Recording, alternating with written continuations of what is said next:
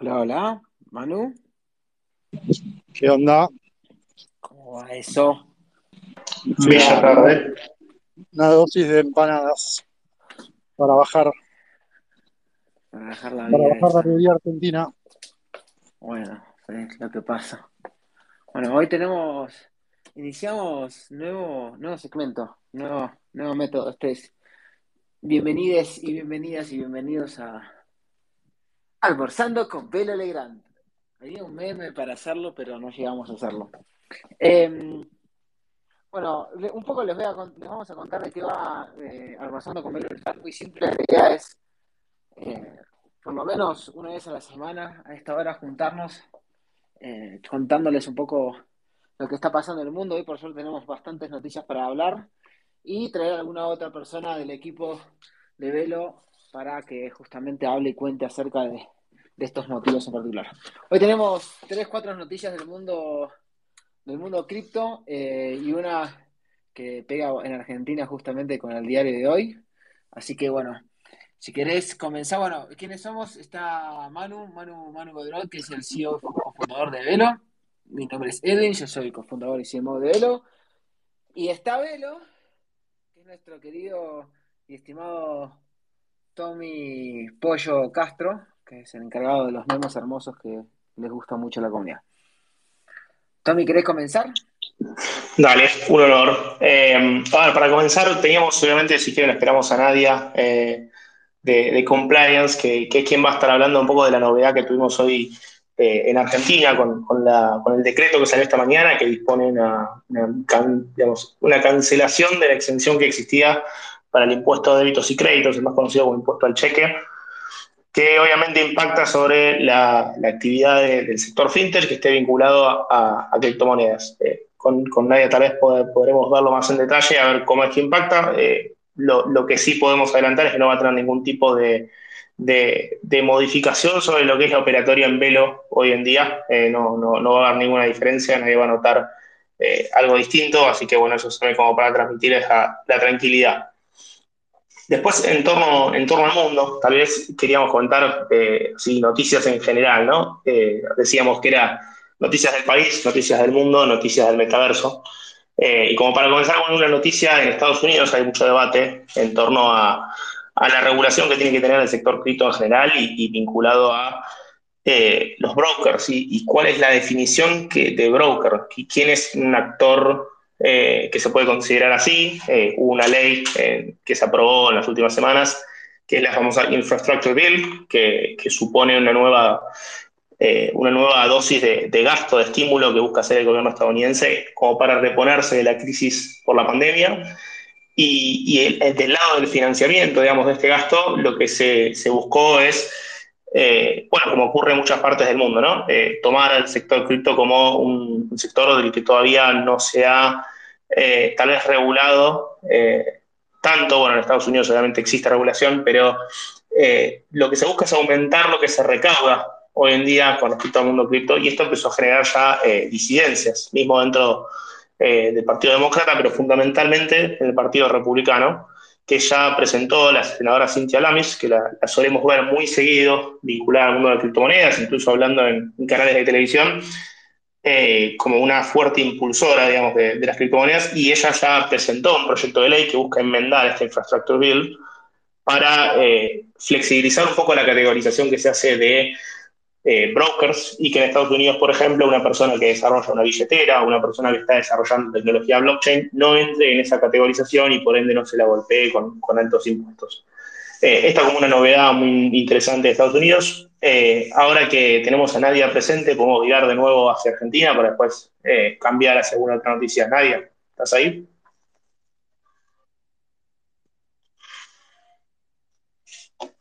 Tienes activar ahí para Bueno, para las que no también Nadia es una de las últimas personas en todo el equipo de Velo y es la encargada de compliance.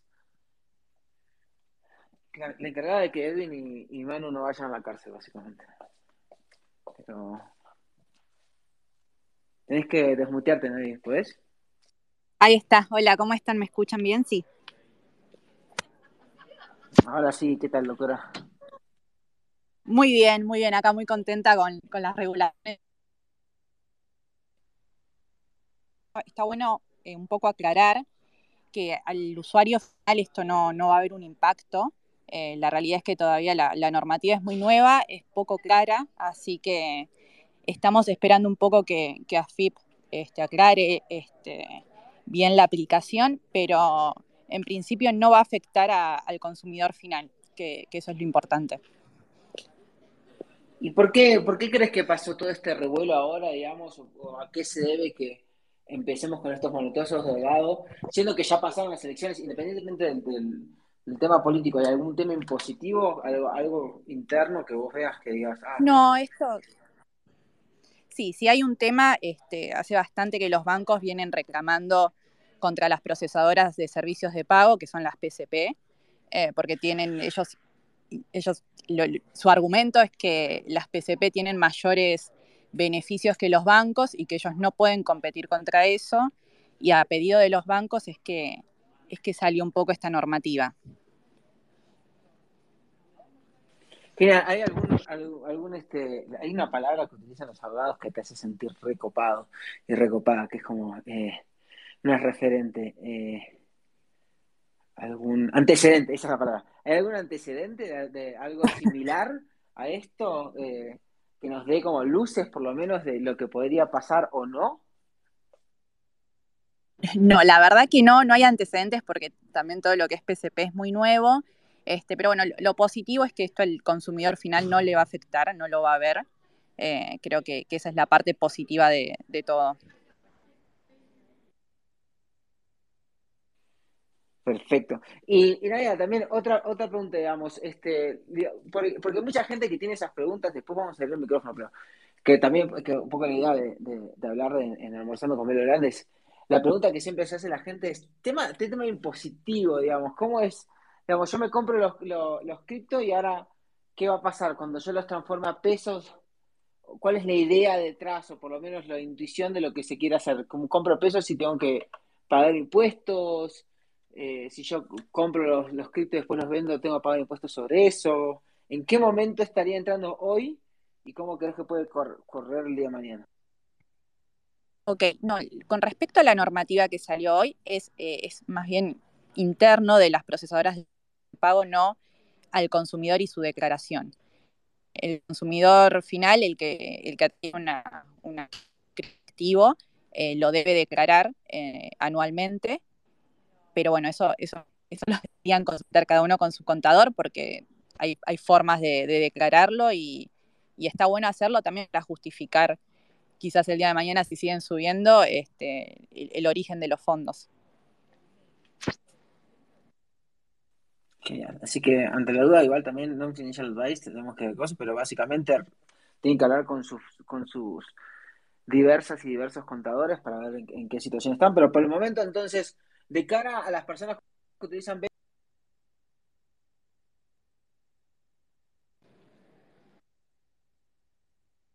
Se nos trabó Edwin, no sé si desactivaste el micrófono, ok.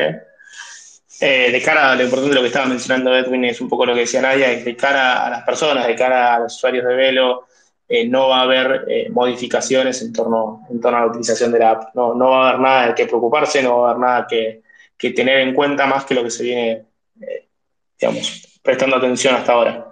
¿Quieres seguir hablando o...?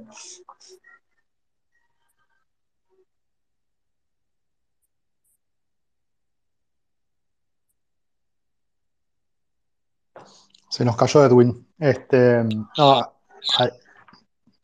está, está, conectando. Para los que no saben, el equipo de Velo está totalmente remoto eh, en varios países. Así que bueno, a veces la infraestructura para almorzar en, en, cada uno de los países puede cambiar un poquito. Che, no, estaría bueno si quieren, no sé, como también abrir ¿no? el micrófono a, algunas, personas que quieran hablar, quieran preguntar. La verdad que esto es, un, es una charla, es un almuerzo para que podamos hablar, discutir, tirar ideas, eh, chistes. Eh, el, que, el que tire el mejor chiste se gana un DAI. Así que nada, ahí está tirado el challenge. No sé vos, este, creo que estás como, como host de Pollo. Sí, ahí habilité a Nicolás, que pidió la palabra. Nicolás, ¿estás ahí? Sí, obviamente, ahí tenemos más solicitudes. Estás Débora. Nico.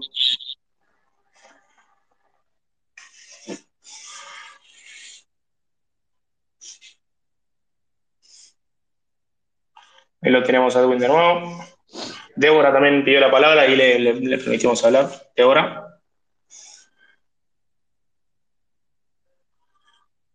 No se pongan tímidos, por favor. Es que, es que la gente no sabe a veces dónde está el micrófono, activar el micrófono y no activar el micrófono. No tiene un buen UX. No es simple, como velo, que sí es simple. Y auspicia, ah. El micrófono está abajo a la izquierda. Abajo a la izquierda, sí. Y ir viendo que. Aprovecho para tirar una novedad, a ver cuál creen ustedes, hacemos nuestras apuestas. En Estados Unidos el estadio de Los Angeles Lakers eh, va a pasar a llamarse Crypto.com Stadium por un acuerdo de más o menos 700 millones de dólares para ponerle el nombre de Crypto.com. ¿Cuál va a ser la primera, la primer, el primer estadio argentino que va a tener un nombre cripto? La, bo- la boca, papito. Sí, no, la boca, no, no, ¿qué la boca? River antes, River es de avanzada. Millonarios, boludo. Azul y oro, papá. Azul, azul y oro, Boca va a tener Dogecoin nada más. Va a ser la, en vez de la bombonera, va a ser la Bombocoin. Así va a ser. Pues tampoco está muy de moda en Argentina tal vez ponerle un nombre de sponsor, pero tal vez termina siendo el Florencio Sola de Banfield, se convierte en el Velo Stadium y hay que tenerlo en cuenta. Puede funcionar. Fue, fue, un- fue movido el, el- la semana para todo lo que tiene que ver con la Web3. No sé si llegaron a ver, pero eh, el CEO de, Discord, que es un lugar eh, bastante eh, ameno con la comunidad de la Web3, eh, de hecho, si, si no están, los invitamos a que entren a comunidad.vero.app nuestro servidor de Discord, pero en fin, el, el CEO de Discord eh, se subió, digamos, un, subió un tweet donde decían que iban a poder generar integraciones con MetaMask y Wallet Connect y eh, lo que empezó a aparecer fue, digamos, un montón de, mensajes de la propia comunidad diciendo que esto podía traer estafas piramidales y scams, por lo que la empresa decidió dar marcha at- atrás, pero sí vemos, digamos, como muchísimas empresas, digamos, grandes, entre comillas, porque dijo no deja de ser grande, está empezando a tratar de meter estas integraciones, digamos. Eh, nuestro estimado eh, Jack Dorsey también, aparentemente que a Jack también empezar a, a permitir ciertos tipos de, de, pagos en cripto que también pueden dar mucho que dar, digamos. Eh, Manu, vos que estuviste desde el principio también, y e invitamos a cualquier persona que esté también acá dentro de la, de la, del espacio.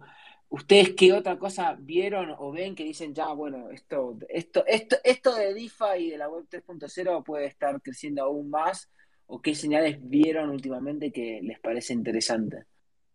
No, creo que lo de Discord está buenísimo. Para mí sigue siendo de nicho porque es, eh, es donde estamos nosotros, ¿no? Y si estamos nosotros ahí es que todavía es temprano. Igualmente está creciendo a pasos agigantados. Creo que tiene un, un anual, eh, un crecimiento anual tipo de dos o tres cifras.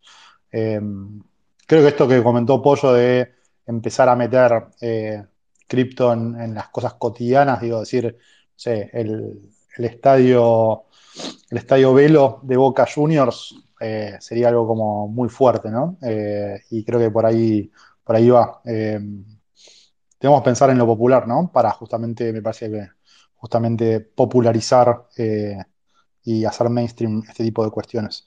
Creo que ahí Débora y Nico y Tincho ya están como speakers. Si quieren desmutearse.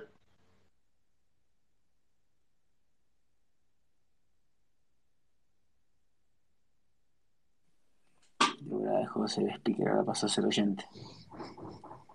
No se bajen. Oh, No se bajen. hablen. Tincho. Hable. No, no te dejes. Puede fallar, decía Tuzán. Puede fallar. Eh, ¿y qué otra, qué, qué otra cosita hubo así Bueno, llamativo? este, esto es llamado, llamado este, este, el verano de los airdrops también, no tenemos que dejar de pasar a hablar del, del verano de los airdrops.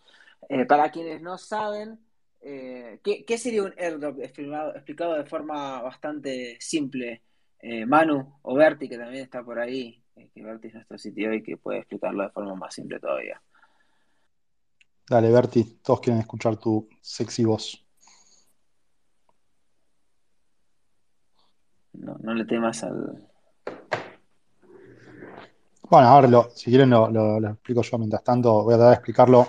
Quizás hay gente acá que está mucho más preparada para hacerlo, pero eh, creo que es como recompensar a la comunidad que de alguna manera apoyó el proyecto desde, desde las inferiores, ¿no? Por así decirlo. Eh, creo que uno de los más llamativos fue el de ENS hace poco. ENS, eh, que es Ethereum Name Service, que es básicamente poder tener como tu manu.eth, ¿no? ETH, eh, que asemeja como si fuese el, top level domain, ¿no? O sea, el, el famoso .com o .com.ar, pero del, mundo blockchain de Ethereum. Eh, ellos lo que hicieron fue repartir tokens para los usuarios que habían registrado dominios eh, con anterioridad, obviamente al airdrop. Y, y de esa manera, nada, premiarlos, ¿no? Premiarlos por, por ser parte, porque en definitiva Web3 se, se trata de eso, es como el usuario forma parte de estas nuevas dinámicas que nos plantean, donde podemos ser no un pasivo, de alguna manera, de, de estos sistemas, sino un activo, ¿no? Eh, y creo que todo el tema de justamente tener un token que te permita premiar o, digamos, ser recompensado o poder utilizarlo para generar eh, tipo de transacciones adentro de la plataforma es, es, un poco lo que hacia donde estamos yendo, ¿no? Piénsenlo como, haciendo una, es una analogía medio burda, pero si, si las aerolíneas te, te pagan millas por, eh, por volar, bueno, que esas millas valgan más que un toallón, que puedas realmente viajar y que encima sean eh, transferibles y interoperables con cualquier otro, otro token, ¿no? Entonces, este, poder digamos, pasarlo a otros sistemas de recompensa, ¿no? Eh, o cambiarlo por dinero directamente. Eh, cosa que hoy con el mundo tradicional, si querés, o de Web 2, no, es mucho más complicado. ¿Y por qué crees, Manu, que justamente hoy, tipo esta, esta época, por esta semana fue, bueno, en ese ahora, eh, ¿qué más hizo? Pan, ¿quién, ¿quién, fue? ¿Pancake? No, ¿quién fue? No fue Pancake, fue algo con Pan. No, no para, para Swap. Eso, para Swap. Sí. También hizo un airdrop, eh, hubieron airdrops eh, importantes con gente llevándose una buena cantidad de plata. Yo creo que hay, hay como que en cripto hay oleadas, ¿no? Cuando fue eh, en el 2017, el, digamos, la fiebre de los ICOs, todos los ICOs salieron juntos, ¿no? Y creo que tiene, digamos, hay una explicación que tiene que ver con subirte a la ola. Eh, creo que también me parece que está como esa cuestión de, esto que es una, una visión un poco más eh, compleja o, o, en el sentido que quizás es una buena forma también de que si estás haciendo una cagada, si son muchos, como que pasás más desapercibido.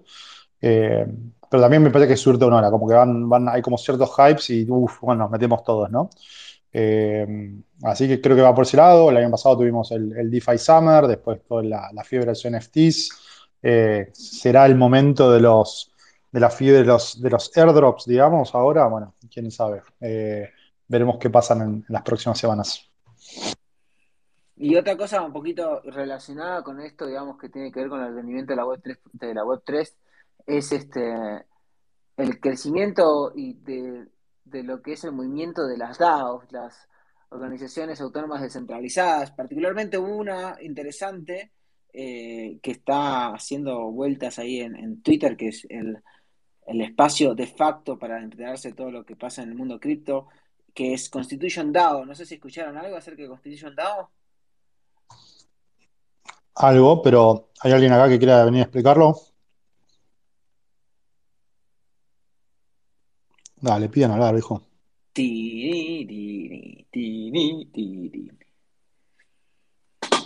Ahí Ismael está como hablante, Tincho también está como hablante. Eh, ¿Quién más puede contarnos de, de Constitution DAO? Ahí está, ahora. Alguien la solicitó. Muy bien, muy bien. Débora. Dale, dale, Isma. Hola, sí, no. Eh, yo en realidad quería hacer una pregunta que tenía que ver con otro tema, pero espero, espero a que puedan hablar de. No, dale, dale. Vamos a cambiar Dale, dale. Eh, no, mi pregunta era sobre lo que es DeFi 2.0. Estoy un poco desactualizado, pero escuché que se está hablando mucho últimamente sobre que es DeFi 2.0. Quería saber si en algunas palabras podrían resumir qué, de qué se trata. Ahí a mí me mataron, Manu. Qué buena pregunta. Eh, me, me, hace acordar a, a Layer 0 de blockchain esto. Creo que, digamos, este, me parece que, nada, es, a ver, si, si le ponemos, o sea, le podemos poner N números a todo, la verdad que yo nunca había escuchado DeFi 2.0, pero bueno, quizás acá hay alguien que, que, sabe más del tema, que tiene ganas de hablar y contarlo.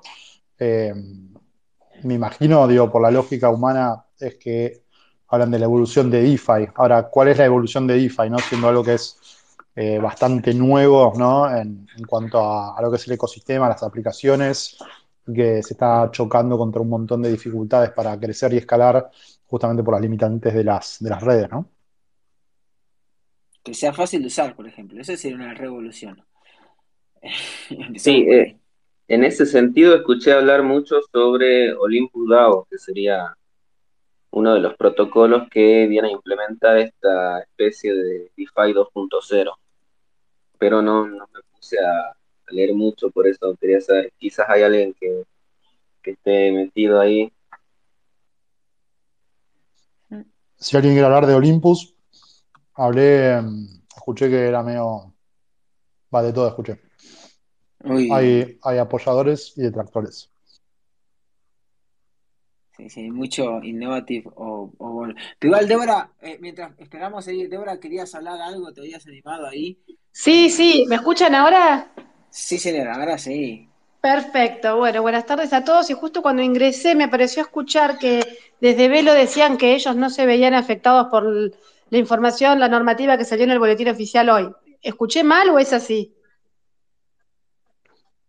Es, es así, Débora. A ver, la verdad que todavía Primero y principal, nosotros no somos una PCP, entonces no, no estamos alcanzados. Eh, y segundo, es que yo creo que acá hay como varias cuestiones, ¿no? O esta es también mi, lectura sobre el tema.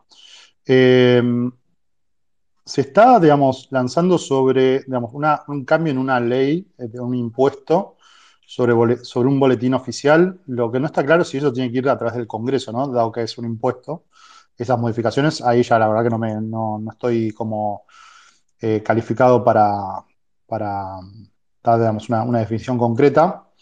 Eh, yendo más a nuestro caso en concreto, nosotros no somos PCP, entonces no estamos alcanzados. Eh, los débitos y créditos se justamente, digamos, estaba preguntando recién por Twitter, digamos, alcanzan a lo que son las, las, cuentas corrientes.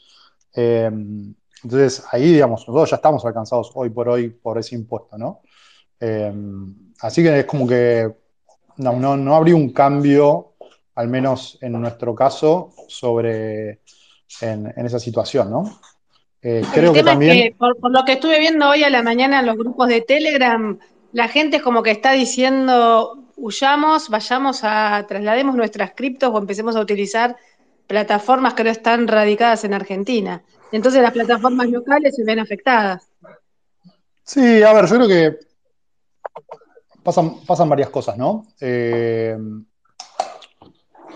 claramente este tipo de medidas creo que son contraproducentes contra lo que es la innovación financiera y la inclusión de medios de pago electrónicos. Eh, literalmente esta se llama ley de competitividad y lo que hace es eh, impactar la competitividad porque te aumenta costos en las transferencias bancarias, ¿no? Cuando en definitiva es lo que uno querría de alguna manera eh, aumentar, que haya cada vez más transferencias bancarias y menos transferencias en, efectivo. Esto lo que hace es aumentar justamente el trading en efectivo peer-to-peer, -peer, eh, que sucede, sucede todos los días y seguramente eh, corresponde a posiblemente la mitad de todo el volumen que se opera en Argentina, ¿no? Eh, veremos que, esta es una pregunta, ¿no? Digamos, pero veremos que ese volumen va a aumentar en, a partir de estas medidas, no lo sé. Eh, por otro lado, creo que la, digamos, cómo está planteado la, la regulación, hay muchos cabos que todavía faltan atar y sobre todo falta aclarar cómo se va a implementar, ¿no? Eh, no, no está, para mí no está nada claro. Eh, me parece que hay, siempre históricamente se han lanzado comentarios que, digamos, tienen como único objetivo eh, atemorizar, si querés, a la, gente eh, y generar, digamos, un, pánico colectivo. Eh, y la verdad que hay que tratar de hacerlo, digamos, lo más objetivo posible y, digamos, tener templanza en cuanto a que, ok, acá se quieren hacer cosas que hay que ver si se pueden hacer. Eh, y después entender bien el impacto que pueda llegar a tener la, medida, ¿no? Si hay algún contador en la sala que pueda hablar del tema, sería genial, porque me parece que puede sí, demostrar mucha, mucha claridad sobre el tema. Una de las preguntas que yo tengo. Coincido, con todo lo que, con todo lo que decís, eh, Manuel. Qué bueno que coincidamos, ¿viste? Eh, como se dice, me parece que, mm, falta claridad, por ejemplo, en si se aplica para personas físicas eh, también o solamente jurídicas, si es sobre cajas de ahorros, es sobre cuentas corrientes, cuentas sueldos. Eh, está como, es, realmente muy vago el, un poco lo que se está planteando y nuevamente yo creo que la intención tiene que ver mucho más con causar como cierta, cierto temor en el ecosistema y me parece que está en nosotros, bueno, eh, como parte del ecosistema, informarnos, educarnos, tratar de digerir eh, un poco la, regulación y las medidas y traer tranquilidad como para, sobre todo información, ¿no? Que la gente también pueda tomar decisiones en base a información fidedigna y no a títulos eh, que, lo que único que quieren hacer es generar, viste, ruido. Sí, a mí lo que me parece también es que está, esto que han escrito está hecho por gente que no tiene idea del mundo de las criptomonedas. Y es que la mayoría no tiene mucha idea, sinceramente. Es difícil entenderla. A nosotros, bueno, hablo por mí, pero la mayoría también estamos trabajando en esto y no estamos no estamos al 100% de todas las cosas que sabemos. Recién Inverrecos hablaron recién de DeFi 2.0 y la verdad que no tengo idea, o sea, tengo que averiguar.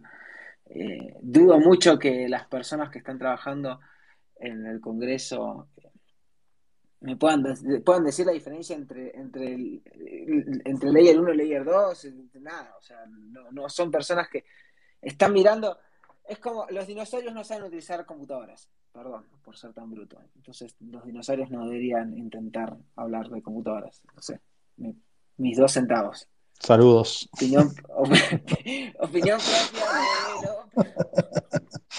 de Este. no, está bueno. Che, no, estaría bueno si no hay un, contador en la sala eh, que, pueda dar un poco más de, carne, ¿no? Sobre el tema. Eh, prometemos no, no escracharlos, pero me parece que está, está bueno. Nada, informarnos, ¿no? Porque muchas veces creo que los medios desinforman más de lo que pueden informar. Nos están hablando de, de, criptocontadora, eh, hay un par de cosas. No sé si hay alguien que, algún contador, cripto, criptocontadora, Lux 142. cambiamos de tema, yo quiero que Martín hable. Martín. Martín, sí. Dale, te quiero escuchar. Martín. Hola, ¿qué tal? Sí, eh, ya no me las acuerdo, pero habían hecho justo dos preguntas antes que sentí que podía tirar un poco de data. Una era de Olympus. Y Olympus y DeFi 2.0, ¿puede ser? No, es, es la misma eso. Ok. Hay otra. Bueno, no importa. De Olympus, no, yo no sé demasiado honestamente, pero puedo tirar lo que sé para, para aportar.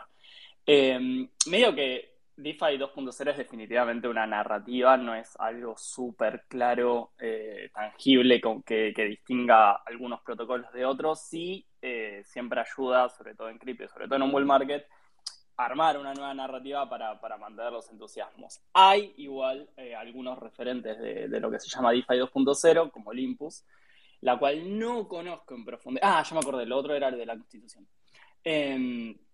Entonces, eh, no sé exactamente los mecanismos, pero la lógica es la siguiente.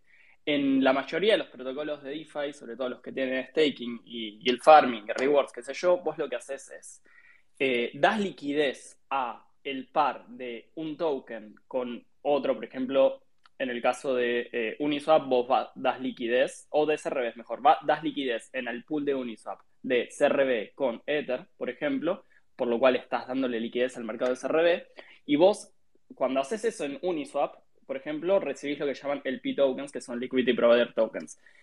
Vos agarrás esos LP tokens y los stakeás en CRB, el protocolo que es Curve, y ellos te eh, dan un reward por haber dado liquidez en el pool de CRB y ganas más CRB. El problema que tiene esto es que para mantener los incentivos, el protocolo tiene que estar emitiendo CRB entonces se licúa el token y eso es algo que pasa a lo largo de toda la industria Y en general lo que pasa es o mantenés el, reward por siempre y se te licúa un montón el token, o lo haces por tiempo limitado y te sirve como un boost para tratar de ganar un poco de adopción, pero lo tenés que cortar porque no es súper sostenible. Y eso se ve en varios protocolos, por ejemplo, Uniswap tuvo su, su liquidity mining program y quizás pueda haber algún otro en otro momento, pero no es constante.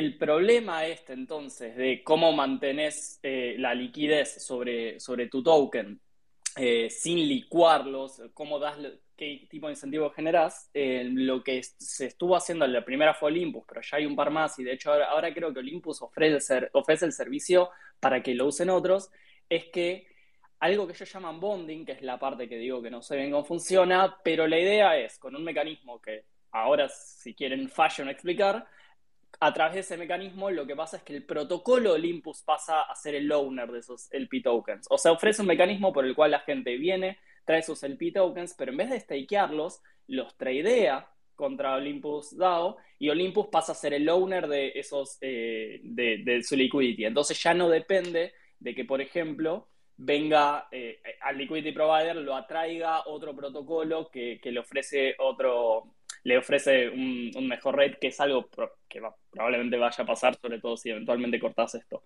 Entonces se llama, se, habla de esto de eh, Protocol Owned Liquidity y que de alguna manera gana soberanía un poco el protocolo sobre su liquidity y pasa a ser menos frágil este tipo de mecanismos que resuelven algunas cosas comunes a los protocolos de DeFi se los está llamando DeFi 2.0. Muy bueno. Permiso, puedo aclarar.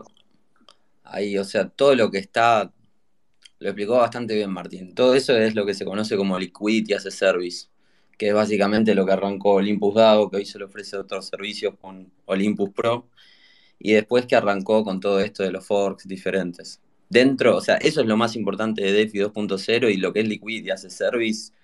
Olympus Pro, Tokemak está saliendo ahora, que está haciendo bastantes cosas interesantes.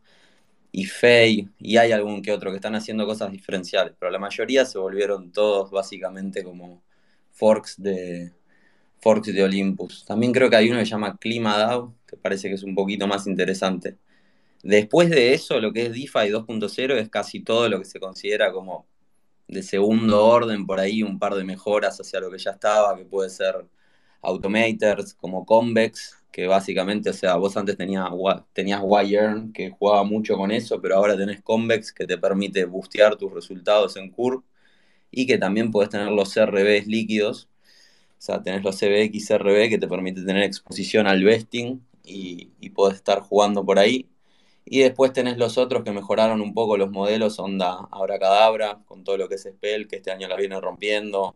Otros proyectos que se montaron por ahí por encima de lo que son, no sé, eh, de lo que son, creo que Maker u otros, ahora no me sale bien, como Alchemix, que Alchemix quizás haya sido lo primero que se empezó a considerar DeFi 2.0.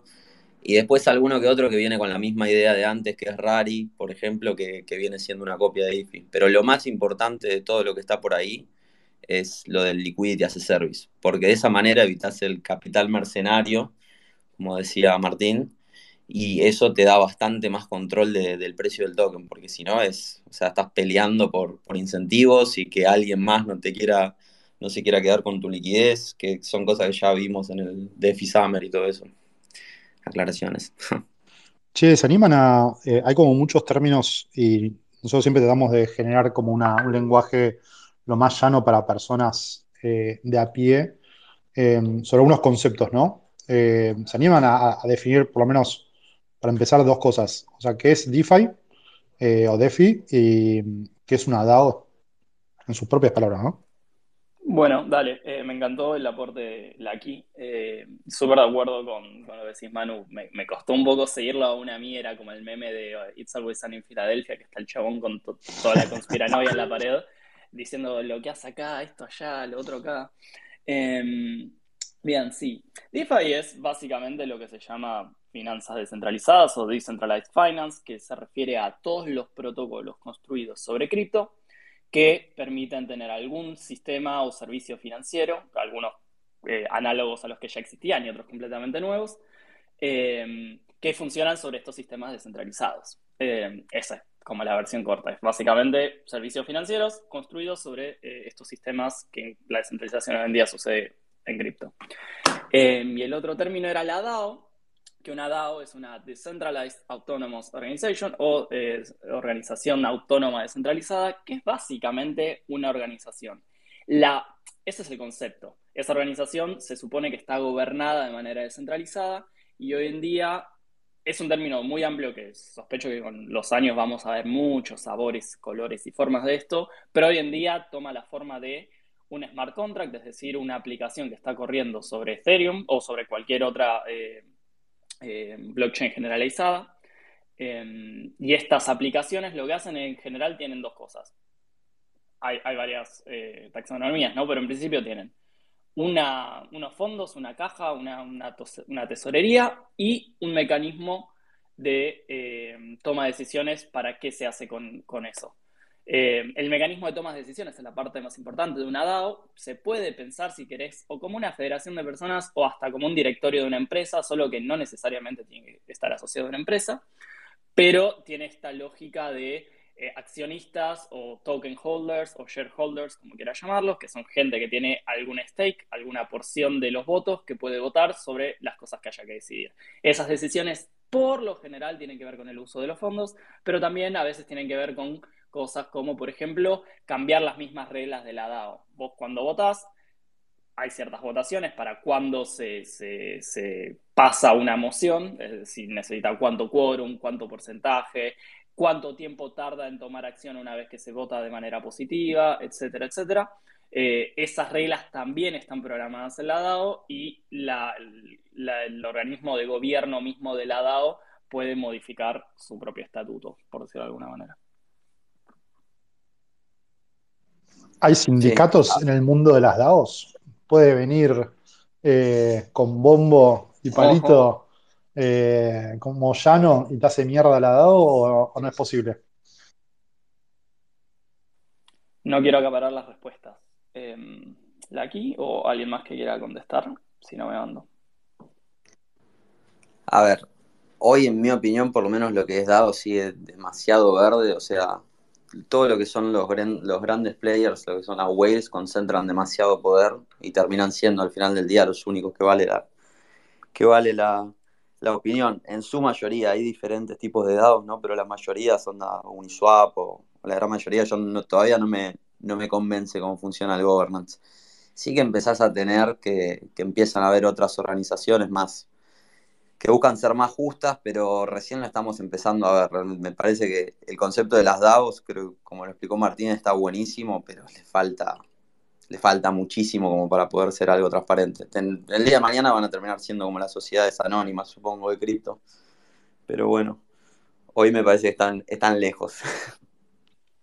Yo la veo pasando igual. Em, a ver, si bien es verdad, está todo completamente verde, experimentación nos falta y ha habido casos de, no, necesariamente un sindicato, pero por ejemplo, lo que se había hecho, hay, bueno, hay una de las DAOs más conocidas, una de las primeras, que se llama Moloch DAO, o sea, no es realmente las primeras, pero fue la primera eh, en su género, digamos, que es una DAO muy, muy minimal, es decir, tiene una, muy pocas reglas, es bastante drástica, como que vos podés hacer prácticamente dos cosas. Una es votar a favor de algo o tomar del palo e irte a la mierda, básicamente.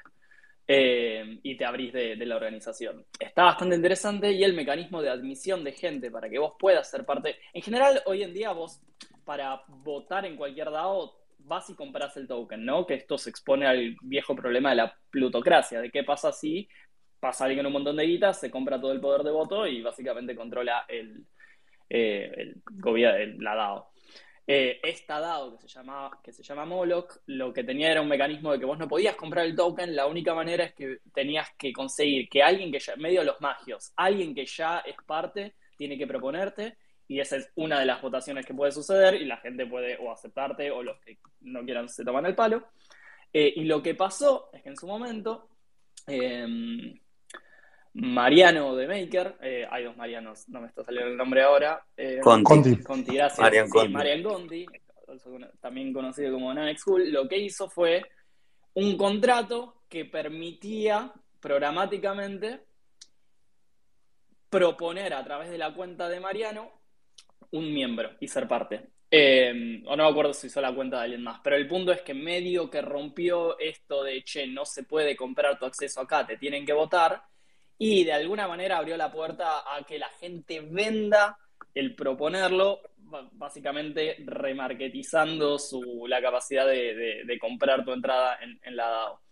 Y como ya vimos esto, no, no, me sorprendería ver otros tipos de, entre comillas, corrupciones, de que echa la, la ley, ¿no? Echa la trampa.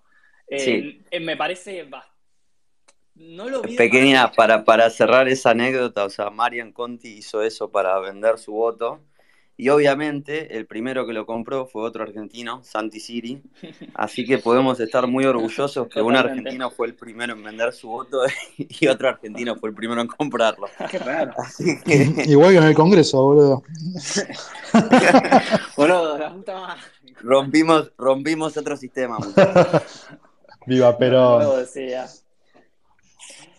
bueno, eh, y, sí se, han visto elecciones peleadas en protocolos grandes, se han visto facciones, entonces medio que es inevitable que eventualmente te, hagan el equivalente a un piquete, porque es básicamente política y vas a tener grupos con intereses y distintos mecanismos para tratar de alcanzarlos. El lobby va a llegar a cripto porque cripto sigue siendo una tecnología social que nos permite coordinar con otros mecanismos, pero siguen siendo humanos los que coordinan.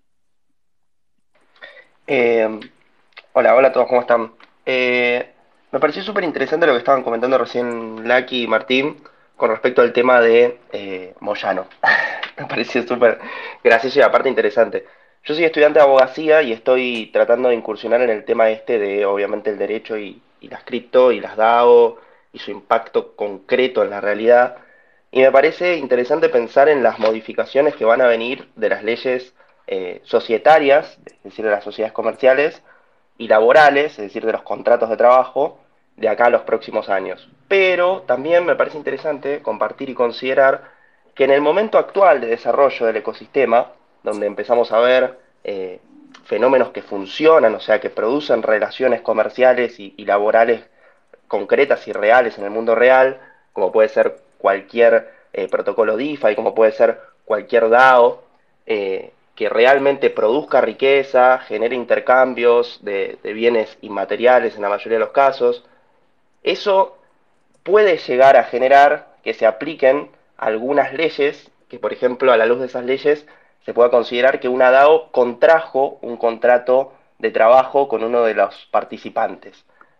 E, eso es un problema ¿no? para, los desarrolladores, para, para las personas involucradas, porque si se avanza en algunos sentidos por ahí un poco a ciegas, se puede llegar a terminar configurando un lío legal, ¿no? Eh, resultando aplicables leyes que no estaban diseñadas para los fenómenos que estamos viendo hoy. Y entonces terminás teniendo cosas como lo que recién graciosamente comentaban, un Moyano reventándote el, establecimiento con un montón de, piqueteros en la puerta, que obviamente es, un lío, es un lío legal y que, y hay que empezar a pensar pero a nivel general me parece que, me parece que, o sea, ya están empezando a haber discusiones jurídicas muy interesantes respecto a si correspondería eh, empezar a integrar dentro de los tipos de sociedades que existen, ¿no? en la mayoría de las legislaciones comerciales del mundo, las sociedades anónimas, las sociedades de responsabilidad limitada, un nuevo subtipo eh, dentro del cual entren las organizaciones autónomas, las sociedades autónomas dentro de las cuales evidentemente estarían las DAO.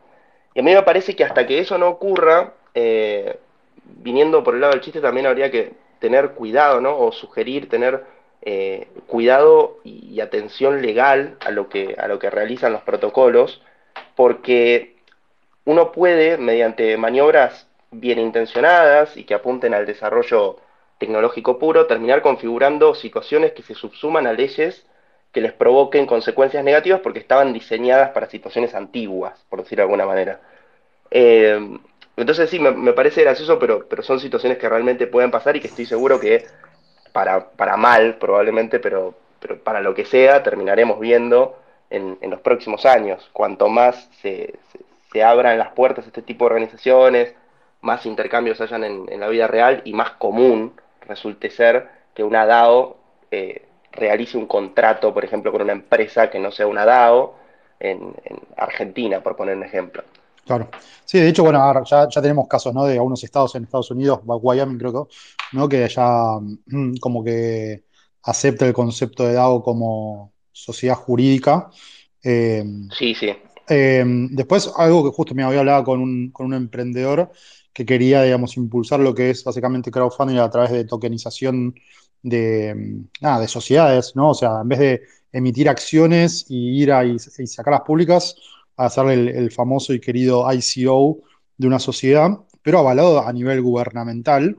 Eh, y digo, incluso para poder encarar lo que puede ser la aceptación de una DAO ¿no? como organización, primero tenés que poder definir cómo podés justamente constituir una, entidad que puede ser tokenizada y que eso no caiga sobre lo que es la típica ¿no? ley de, eh, creo que es oferta pública o, de sociedades, que, de alguna manera incluso te permitan tener accionistas internacionales y, sabiendo un poco toda la, dinámica ¿no? que conlleva poder tener una sociedad que está tokenizada versus una sociedad anónima que es como súper estanca y muy poco dinámica, y libros y contadores y escribanos y firmas certificadas y la mar en coche que va como en dirección opuesta a, toda esta realidad que queremos crear, ¿no? Claro, claro, sí. Eh, yo creo que el fenómeno tecnológico, ¿no? Eh, va de la mano necesariamente de quitarle ataduras a los eh, emprendedores, a los comerciantes y también a los consumidores finales, porque los consumidores finales también es en interés de ellos que los proveedores de estos servicios financieros en su mayoría puedan ser rápidos, ágiles y que, y, que, los problemas eventualmente que vayan apareciendo en la vida de este tipo de DAOs puedan ser resueltos efectivamente y con eficiencia y sin tener que pasar por una, eh, qué sé yo, matadora burocrática que te alente todos los procesos y que te requiera mil formas solemnes que terminen desvirtuando el proceso por, solo por cumplir con, los estándares legales, ¿no?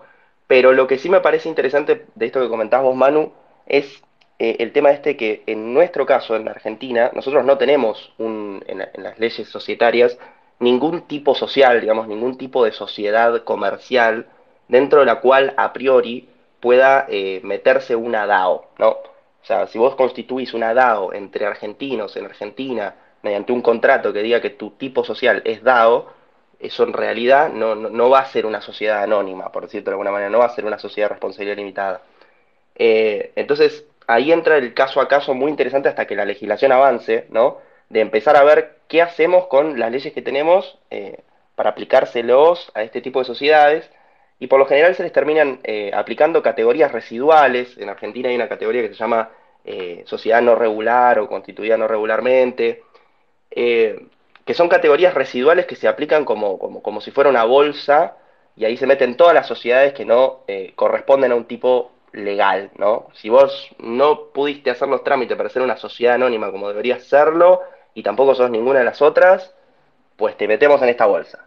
¿Cuál es el problema? Que justamente esas categorías residuales, eh, en algunos casos, pueden generar todavía más problemas a los efectos de contratar, a los efectos de que la DAO pueda operar en el mundo real. Y entonces por eso también eh, me parecía marcar este punto de que es importante ser cuidadosos desde lo jurídico porque si bien lo tecnológico es súper, súper, súper importante, porque lo tecnológico es el corazón del motor de este movimiento, eh, también es importante prestar atención a lo legal, porque se puede convertir en una traba súper molesta para el desarrollo y también para, el beneficio de los consumidores. Tenemos que ir hasta hacia el gran reset, entonces, o sea, tirar a la mierda toda la regulación que tenemos, que es del siglo, no sé, XVII, y empezar a pensar un país que esté más orientado a, las soluciones y problemas que también tenemos en el, siglo XXI, ¿no? Sí, yo creo que es importante, sí, plantear reformas rápido y, principalmente que, esas reformas sean planteadas por personas que están en el ecosistema. Dale, Isma.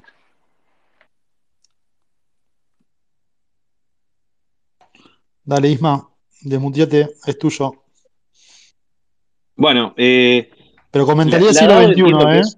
Comentaría del siglo XXI, señor Los Cago a Piñas. No piensen como en el siglo pasado. antes de cambiar las normas hay que entender por qué existen, por qué se redactaron y por qué son así. eh, la, por ahí la, salida fácil de decir no hay nada que se adapte o todo lo que hay no sirve, eh, no, no, es tampoco la más adecuada. Em, el, tema de los escribanos y toda esa burocracia muchas veces tiene una razón de ser y hay que tener cuidado de no afectar la seguridad jurídica porque ahí se te puede caer todo el, todo el negocio. Em, entiendo que la DAO es básicamente una herramienta de voto electrónico para, generar una democracia directa, donde todos votan y lo que votan impacta en, la, en el smart contract y en, la organización. Eh, es una herramienta de voto electrónico que se usa en, en, blockchain, con lo cual va a reproducir todos los vicios de la sociedad. Eh, vas a tener un Moyano, de hecho lo dice Santiago Siri, ¿no? Este, hay sesión de, estos tokens para que, y se concentran en personas que juntan poder de votación, con lo cual eso en la práctica ocurre. A veces no todos quieren participar, entonces delegan su poder de voto. Así que todos esos vicios los vas a tener, no importa la herramienta que uses, porque son vicios de las sociedades. La herramienta está muy buena, pero vas a tener eso también. Eh, no, no, quería marcar eso simplemente. Ok, la alternativa es eh, agarrar y conquistar un país que de alguna manera sea un zombie y que podamos ir y vivir allí y empezar a armarnos eh, la vida que queremos, ¿no? O sea, poder de alguna manera tener el metaverso aplicado. El, metaverso como concepto está buenísimo, pero para mí como la falta de, lo físico, lo friccional, poder juntarte a una birra de verdad con tus amigos, me parece que sin eso es medio un embole. Eh, y poder, digamos, crear ¿no? valor en, lo real, me parece que es clave, ¿no? Eh, necesitamos ir y conquistar un país. ¿Será cuál creen que va a ser el primer país que, va a estar abierto a, ser conquistado? El Salvador. Epa. Lo tiró. No, me, gustaría hacer eco a lo que acaba de decir Ismael. Yo, yo estoy de acuerdo con, que tiene más sentido un mundo donde se integre lo, preexistente y lo que se está construyendo más, más que así como un, un gran reset. Eh, siempre con una expectativa de, una eventual migración, de que dejemos de usar, no sé, el correo regular de papel, por decir algo, em, pero, pero nada, sí, sin una transición clara, sin un... A ver, no tenemos a dónde transicionar hoy. Si hoy quisiéramos legislar las DAOs, las DAOs no sabrían qué hacer con eso. O sea, hay un montón de, incertidumbres respecto a cuáles son los mejores mecanismos para que una DAO se, siempre en términos legales o semilegales, si querés, eh, pero cómo hace una DAO para, cómo se relaciona con sus proveedores, cómo se, relaciona con eh, sus trabajadores que le venden el labor, cómo eso va a encuadrarse en distintas legislaciones alrededor del mundo al mismo tiempo, porque las DAOs se van a tener que chocar con legislación distinta. Podemos pensar que las DAOs van a buscar incorporarse en, eh, si es que eso tuviera sentido, en lugares donde la legislación es un poco más amistosa y ahí aparece la llamémosle, competencia que está habiendo entre estados, ponele entre Miami y Wyoming, ahora eh, Nueva York también se sumó a la, disputa de ofrecer, eh, y no me sorprendería que Estonia, Liechtenstein, creo, no sé si Portugal, eh, sé que es más por un tema de, impuestos que, que, de legal, pero cada uno va a estar legislando para atraer este fenómeno que está sucediendo, pero las nada, eso, demasiadas incógnitas del lado del DAO que no sabe cuáles son las mejores prácticas para hirear, manejar su talento, em, entender cuáles son los mecanismos de, gobierno o de gobernanza que vayan a tener sentido para una DAO, sobre todo atado a quiénes sean los participantes, cuáles sean las restricciones legales de los participantes, porque también la ley aplica a las personas, no solo a la DAO, cómo, que, cuál va a ser la liability de los stakeholders, si yo tengo el token de una DAO y esa DAO termina siendo un genocidio, eh, soy responsable. Em, son cosas que no sé, no soy abogado y se debe notar muchísimo, pero mi punto es que hay demasiada incertidumbre alrededor de las DAOs y a mí me gustaría resaltar lo siguiente. Primero, me fascina que ya estemos pensando cómo se va a chocar con la legislación, porque es el nivel de disrupción que yo personalmente quiero y que ni a palos esperaba a esta altura. Si hace un año me decías que hoy las DAOs estaban haciendo preguntas de cómo eh, em, se incorporaban en lado, yo no te creía. Me parece fascinante que se esté pasando. Em, y después nada, eso, la, la, incertidumbre es un montón. Entonces, antes de hacer un gran reset, digamos, me parece que hay que hacer una gran research, mejor dicho, de qué es lo que funciona, cómo se va adaptando y vemos qué otras cosas pasan en cripto. Porque las DAOs van a estar, para mí va como los tokens, muy en el medio de todo. Em, Así que nada, yo, yo iría con un approach más de threat lightly porque no queremos que esto se vaya a la mierda, ¿no? Eh, hay varias maneras de que todo esto salga bastante como el culo eh, y me parece que, sobre todo si estamos pensando en transiciones tecnológicas a gran escala, eh, tenemos que hacerlo como con mucho, mucho cuidado.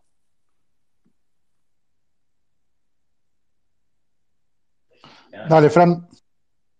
¿Qué haces, Manu? Coincido 100% en todo lo que dijo Martín. Eh, creo que lo que se viene, por más flashero que suene, es un mercado de naciones digitales y vamos a, más temprano que tarde, vamos a tener que forzarnos a entender el concepto o reentender el concepto de Estado-Nación, porque el tema de regulaciones y DAOs, las regulaciones tienen impactos dentro del territorio físico y las DAOs y todas las interacciones con sus partes no solo que son digitales, sino que cada vez son más digitales y algunos ejemplos de eh, cada vez más digital.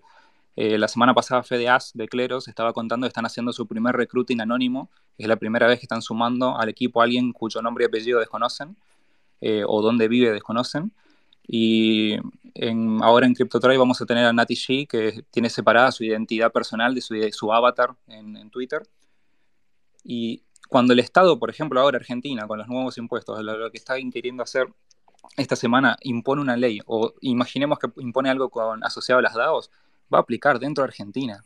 Y cada vez va a ser más fácil operar fuera de esos límites, incluso por más que la DAO sea de founders argentinos y los que estén trabajando sean argentinos, me parece que cada, cada vez va a ser más fácil saltear eso.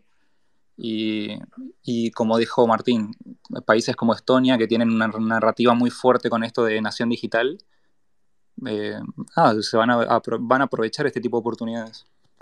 Aprovecho algo que, que, acabas de decir para un poco llevar al próximo tema sobre lo que es privacidad, ¿no? O sea, me parece que no estamos hablando lo suficiente sobre privacidad y cómo de alguna manera es una de las, para mí, ¿no? De los, eh, de los grandes temas a cuidar, porque durante los últimos 20 años hemos sido básicamente eh, carne de cañón digamos, porque también era algo que nos, o sea, Web 2 básicamente vos sos parte del producto, pero no te llevas nada de cambio eh, y estás dando mucho, ¿no? Este, en ese proceso. Entonces, no sé, ¿cómo, ¿qué piensan? Esto de, de Cleros me parece espectacular, lo que está haciendo Fede. Eh, ¿cómo, ¿cómo, creen que conviven, digamos, todo el tema de anonimato justamente con vivir una vida en un país, ¿no? O sea, poder llegar a vivir una vida en un país sin tener que este, dar una información sobre tu persona y de alguna manera no ser catalogado como un terrorista. Eh, ¿cómo, ¿cómo, creen que se puede resolver esto? Dale, prendan el micrófono y hablen. Te cierro un poquito el tema anterior, eh, Manuel, si me permitís. Dale, dale. Eh, en Argentina hubo varias reformas regulatorias que permiten asambleas a distancia, así que eh, hoy se hacen asambleas virtuales de sociedades. Las DAO son una herramienta de toma de decisiones descentralizada, eh, no, veo obstáculo para que hoy funcione una sociedad como una DAO y tome las, decisiones a través de votos con en blockchain y este, con una smart contract y demás. Hoy se están haciendo asambleas digitales. Hay varias regulaciones, si quieren pueden verlas y ver si quieren implementar en, alguna sociedad existente un funcionamiento de tipo DAO, podrían hacerlo. Hubo, hubo algunos cambios regulatorios. Buenísimo. Dale, Fran. Ahí, eh, bueno, esto de convivir con lo de ser anónimo en la web 3.0 y vivir físicamente en un país, quizás especulo en el corto plazo, lo más probable es que sea un quilombo en muchos países y que haya unos poquitos contados con los dedos de una o dos manos que sean amigables, pero en el mediano plazo, tres, capaz cinco años, eh, si los estados están compitiendo, o sea, Argentina no va a cambiar hasta que quizás Uruguay, Paraguay, Chile cambien y ahí le metan la mano en el bolsillo y digan, listo, hay que adaptarnos a esto. Entonces, creo que por la competencia va a venir ese tipo de cambios y ahí, en el medio va a ser súper caótico.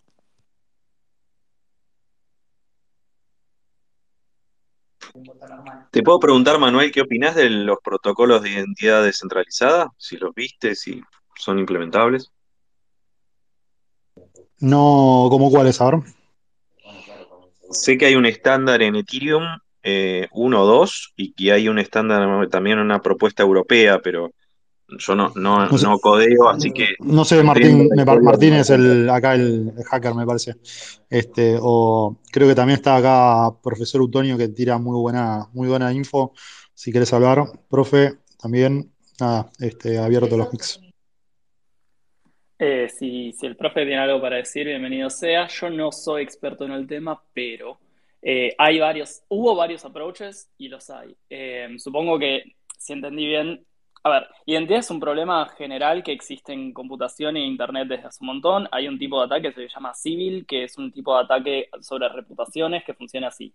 Ponele que vos tuvieras un sistema de reputaciones como podría ser el Mercado Libre para ver qué tan buen vendedor sos cómo resolver el problema de que alguien sea una cuenta falsa, fake, que interactuó con vos, que te compró algo y te, em, y te suba la reputación, te haga, genere likes falsos y vos con esa reputación podés hacer algo en el sistema. Justo Mercado Libre tiene algunas cosas que lo resuelven, como por ejemplo vos para eh, reputar a alguien tenés que eh, haber hecho una compra, lo cual le da un fee al Mercado Libre, entonces en el fondo tenés que pagar un montón para esto. No sé si un montón, honestamente no hice un análisis de cómo lo resuelve el Mercado Libre, pero este problema aparece en miles de lados.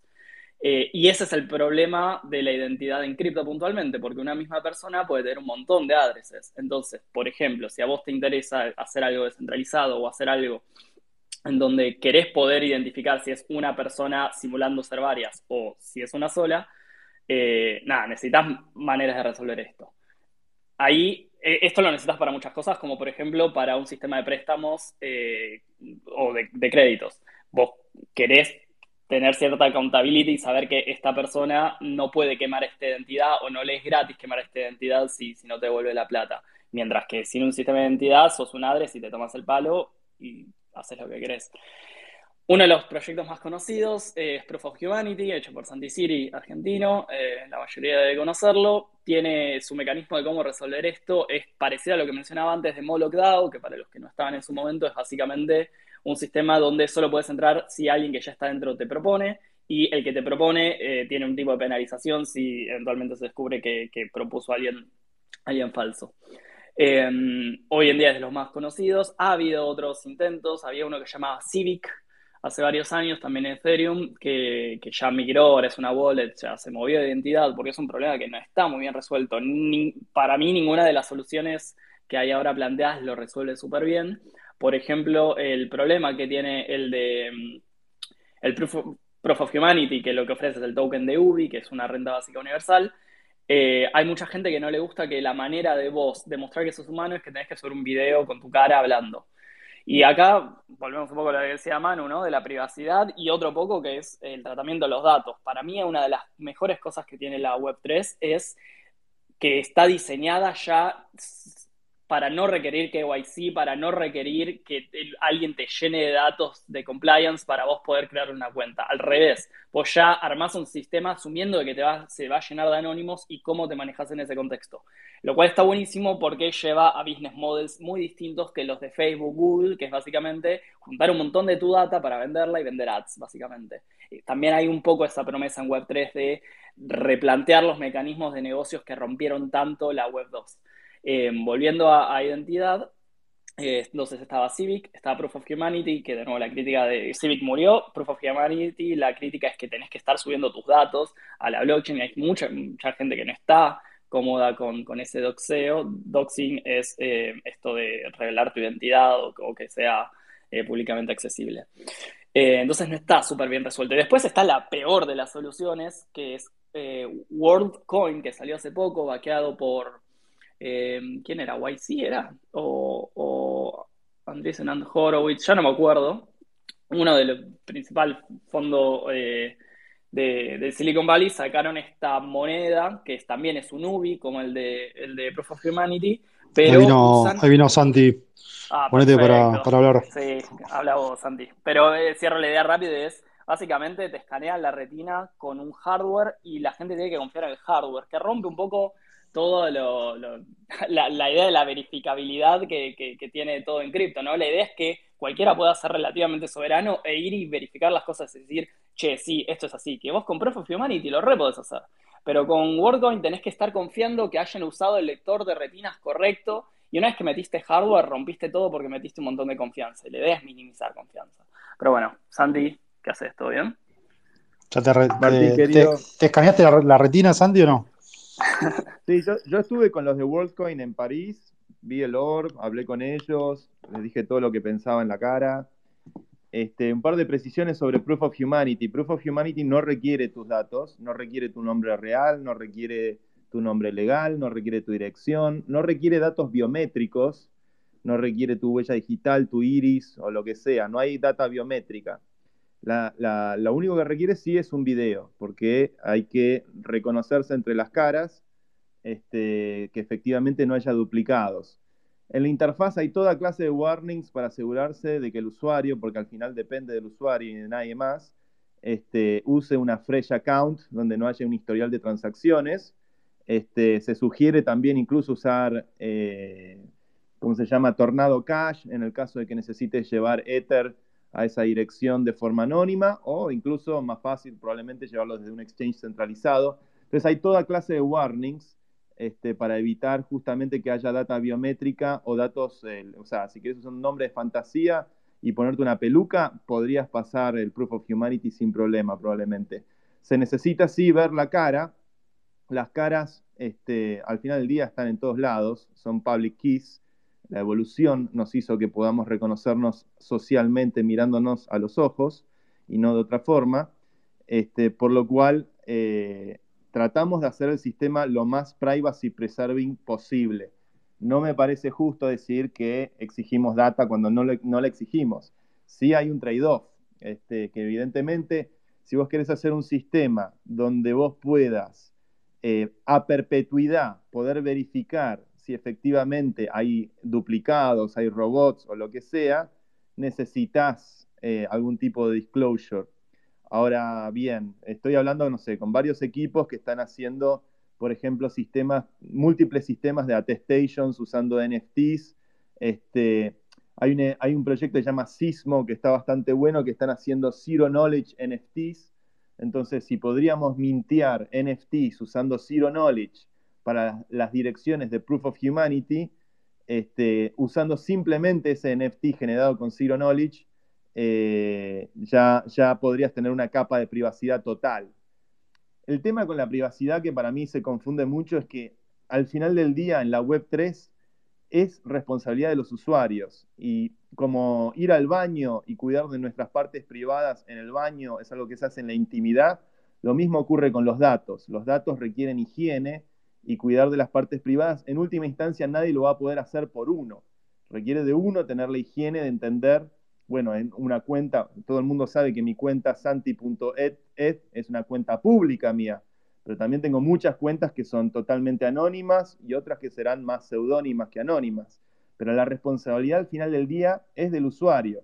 Eso implica que obviamente hay que capacitar y educar mucho con, la Web 3.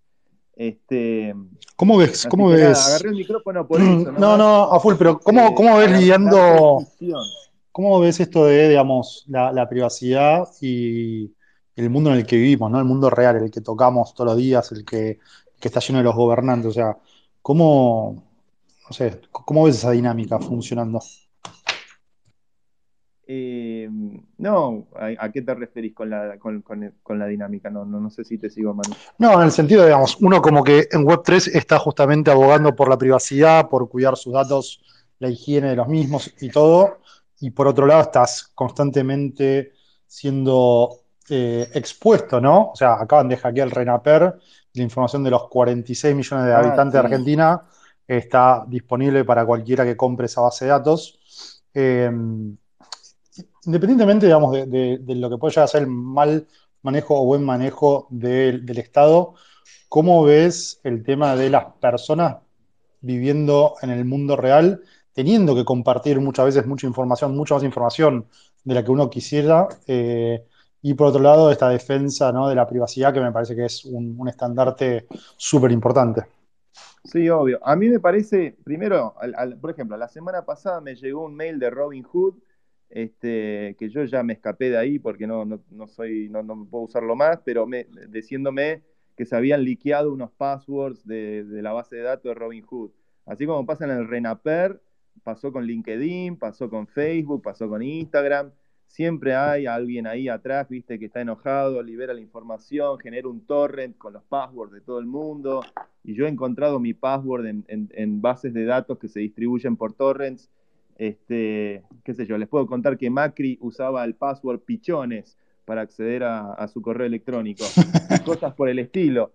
Pero eh, evidentemente es un punto de conflicto cuando la información está centralizada en una base de datos, donde puede haber el día de mañana un empleado, un administrador, alguien que está enojado y libera la información, no hay ningún tipo de control en eso. Este, por eso creo que el ethos de la Web3, de la descentralización, es muy importante. Después, ¿qué, uno hace público, qué uno hace privado? Es cuestión de la máscara que uno decida usar para interactuar con la Web3. Metamask, a mí me encanta el nombre de Metamask, porque es eso, son multi, cada account que uno se genera con Metamask es una máscara distinta. Y a veces usas la máscara pública que está asociada a tu cuenta de Twitter y todo el mundo sabe que esa dirección sos vos. Y a veces usas máscaras privadas, cuentas privadas, donde hay eh, muy poca posibilidad de asociarte a, una identidad de esa cuenta. Lo importante es que uno tiene el control de su publicidad o de su privacidad. No es que tiene, no es que para mí el talibanismo de que de un mundo invisible donde nadie se conoce con nadie también tiene otros, otros riesgos, otros, otros problemas, este, donde, eh, por ejemplo, no podríamos implementar soluciones sociales como la democracia, como la renta básica universal, como sistemas de crédito eh, que no requieran colateral, o como airdrops que sean más justos o equitativos.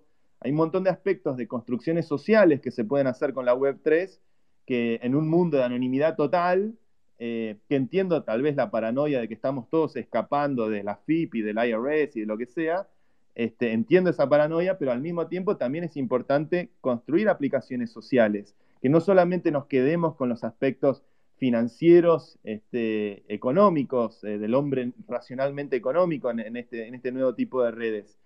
Después, otra salvedad, una gran diferencia para mí que es importante destacar entre Proof of Humanity WorldCoin, lo estaba escuchando a Martín recién, es que un sistema de identidad descentralizado es imprescindible, imprescindible que cualquiera, sin requerir del permiso de nadie, pueda auditar cómo se generan o se rechazan esas identidades. Esto literal lo hablé con Vitalik la semana pasada, que la pregunta que me hizo era, che, ¿cuál es la gran diferencia entre WorldCoin y Proof of Humanity? Y es exactamente esto, con WorldCoin vos no podés auditar si WorldCoin eh, generó 80 millones de iris falsos y de esa forma ellos mantienen el control sobre el token que distribuyen. No hay forma de auditar cómo esas identidades se generan o se rechazan. En Proof of Humanity, todas las identidades son auditables. Yo puedo entrar a cualquier perfil y si un perfil fue rechazado, puedo revisar por qué fue rechazado y luego cómo se resolvió en la Corte de Arbitraje de Cleros. Eh, esa auditabilidad eso es lo que hace a un sistema, es lo que previene que en un sistema se forme un gran hermano. Porque el objetivo de la descentralización es evitarlo a Orwell, es evitar el gran hermano, es evitarlo a Mark Zuckerberg, que haya alguien que tenga al final del día potestad para poder, que realmente tenga la certeza o la simetría de la información como para saber que controla las identidades que nadie más pueda auditar. Si las identidades no se pueden auditar, entonces tu sistema es orwelliano. Esto mm. se lo dije a la gente de WorldCoin, les entró por una oreja, les salió por la otra, pero Vitalik me bancó al toque, me dijo, claro, es exactamente por ahí por donde va la pelota. El tema es la... Ah, en la página de democracia lo describí como perpetually verifiable. O sea, mm. poder verificar cómo se generan las identidades es indispensable si queremos que la identidad sea algo descentralizada. Por eso el paper nuestro con que donde tratamos este tema se llama Who Watches the Watchmen?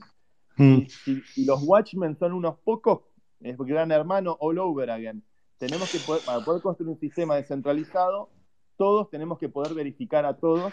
Mm. Eh, y después, bueno, el tema de la privacidad es potestad del usuario, no es potestad del sistema. El sistema tiene que poder ayudar desde la interfaz y demás, pero al final del día depende del usuario tomar las precauciones necesarias para cuidar su privacidad. Por eso es un tema de higiene. La higiene cada uno la cuida consigo mismo y con los datos, it's no exception. A full. Che, ¿no ves, yendo a un tema que hablaste de usted, bueno, OneCoin, eh, OneCoin, la puta madre, eh, WorldCoin y el tema de redes y financiamiento muy pesado de VCs, ¿no? Del mundo tradicional, yendo justamente a, financiar descentralización.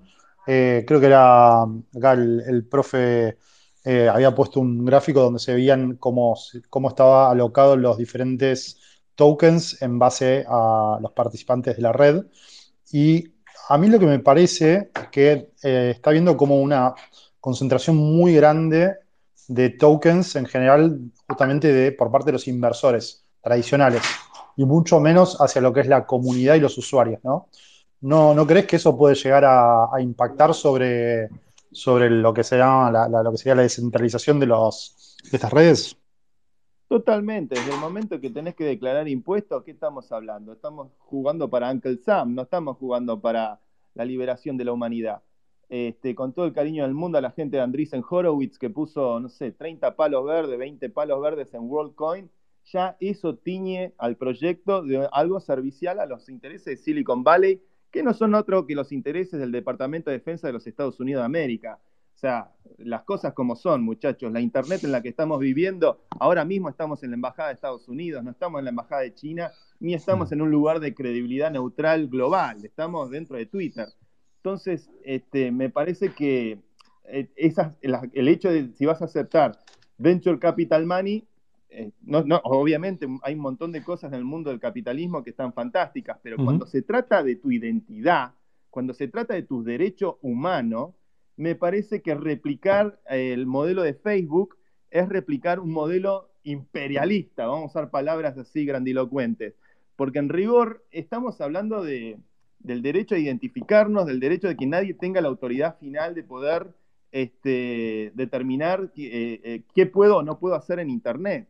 Este, me parece que, a mí WorldCoin me encanta por el hecho de que es, eh, tiene un nombre super evil, como WorldCoin, este, tiene Andreessen Horowitz metido adentro, hicieron un orb que se parece a la estrella de la muerte, este, hacen hardware, que es la decisión más estúpida posible que podrían haber hecho, este, y levantaron guita a Andreessen Horowitz. Son como el enemigo perfecto. Yo estoy fascinado. Hasta Edward Snowden salió a, pegarle en los dientes, este, con, todo lo que, con toda la fuerza que puede pegar Edward Snowden, que no es poca. Eh, así que yo estoy fascinado de tener a WorldCoin en la vereda de enfrente. Venga, WorldCoin. Son el, el, Doctor Evil perfecto que podría soñar Proof of Humanity con todo esto. Nosotros somos la rebelión, somos la revolución, no o sea, no somos una corporación, no hay ningún tipo de entidad registrada, estamos totalmente basados en, eh, construidos a base de ser una DAO, este, totalmente democrática, se vota todo con, con snapshot usando democracia líquida, un voto a una persona, o sea, este, nuestro token fue como generado de forma totalmente, tanto la gente de clero como la gente de Democracy Earth, somos todos una especie de, de criptoanarquistas bastante convencidos. Clemán de Clero fue militante del Partido Pirata, yo fui militante del Partido de la Red. Nosotros, we are the real shit. Las cosas que se hacen en Argentina, que empecemos a creernos esto, esto de verdad, Argentina es potencia en cripto, que no se entere el boludo Alberto Fernández, pero nosotros somos potencia y tenemos que empezar a torear a los conchudos de Silicon Valley. No va más Silicon Valley, no va más Andreessen Horowitz y toda esa... Aguante la, aguante la matanza, boludo. Eh, che, hay varios que están ahí levantando la mano. Eh, metan, metan palabra. Eh, que esto, si no. Gracias. Santi, Santi acelera y termina en la estrella de la muerte. No, igual me mató, igual me encanta. me encanta escuchar. Vale, no, no, no sé quién está hablando igual. Si querés, cedo. Dale, es un segundito porque no quería cortar la continuidad. Era una pregunta para Santi. Primero que nada, gracias por aclarar todo. Para quienes no hayan estado eh, antes, les tiro un rápido contexto de qué estamos hablando. Estamos hablando de dos protocolos de generación de identidad eh, en el mundo cripto, en la blockchain, y tenemos dos modelos distintos. Por un lado está el de Proof of Humanity, que, que lo encabeza Santi, que es básicamente eh, vos para entrar tenés que subir un videito diciendo hola soy un humano y la gente valida que sos un humano, bauchea por vos y certifica. Quien bauchea por vos, quien eh, tiene que haber un humano que haya dicho sí, este es humano y quien lo hace se pone en riesgo de que si bauchea por alguien que no es un humano, eh, eventualmente le cabe. Mientras que el otro modelo es uno impulsado por varias organizaciones de, Estados Unidos, pero entre ellas Anderson and Horowitz, que es uno de los fondos VC más importantes de Silicon Valley, y su modelo, extrañamente, está basado en un montón de cosas que ya sabemos que no funcionan. Que son, por ejemplo, es eh, mediante hardware, en vez de vos ver un video y decir si esto parece un humano, es hay un cacho de hardware que te lee la retina, guarda esos datos, está bien el hash, pero la verdad, primero, ¿qué garantía? leer la retina, ¿Y qué, garantía tenés, además de que no, le están guardando? Porque si yo vengo con un orbe falso y le escaneo la retina a un montón de gente, les digo, sí, sí, te van a llegar las monedas primero. ¿Cómo sabés que el orbe no, no está guardando la data de costado y la está vendiendo lo que sea? ¿Cómo sabés que las monedas te van a llegar a vos y no me las estoy quedando yo usando tu retina? Entonces, ¿qué cosas sabemos que no funcionan? Ya por voto electrónico tenemos años de, research y de, comunidades de informáticos diciendo, che, no está bueno depender del hardware, no es verificable. Eso es lo primero que sí está bueno del lado del Proof of Humanity. Y nada, de, oh, me olvidé la otra. Ah, bien, el problema uno es el hardware y segundo que no es verificable, que son verificables básicos para cualquier cosa que tenga que ver con cripto. Y el hardware es básico con cualquier cosa que tenga que ver con identidades. Entonces, ¿cómo, con tanto conocimiento que seguramente tienen en Andreessen Horowitz, cómo mierda terminaron fandeando un proyecto que está tan mal por tantos lados? Esta es mi pregunta para vos, Santi, porque de una, podemos vallarlos, hacerlo mierda, podemos hacer lo que queramos, pero no podemos tratarlos de idiotas. Tuvo que haber algo. A ver, los VCs si, fue, si, si, tuvieran conocimiento, Martín querido, estarían programando como vos y yo. No están programando, están queriendo hacer platita rápido y fácil.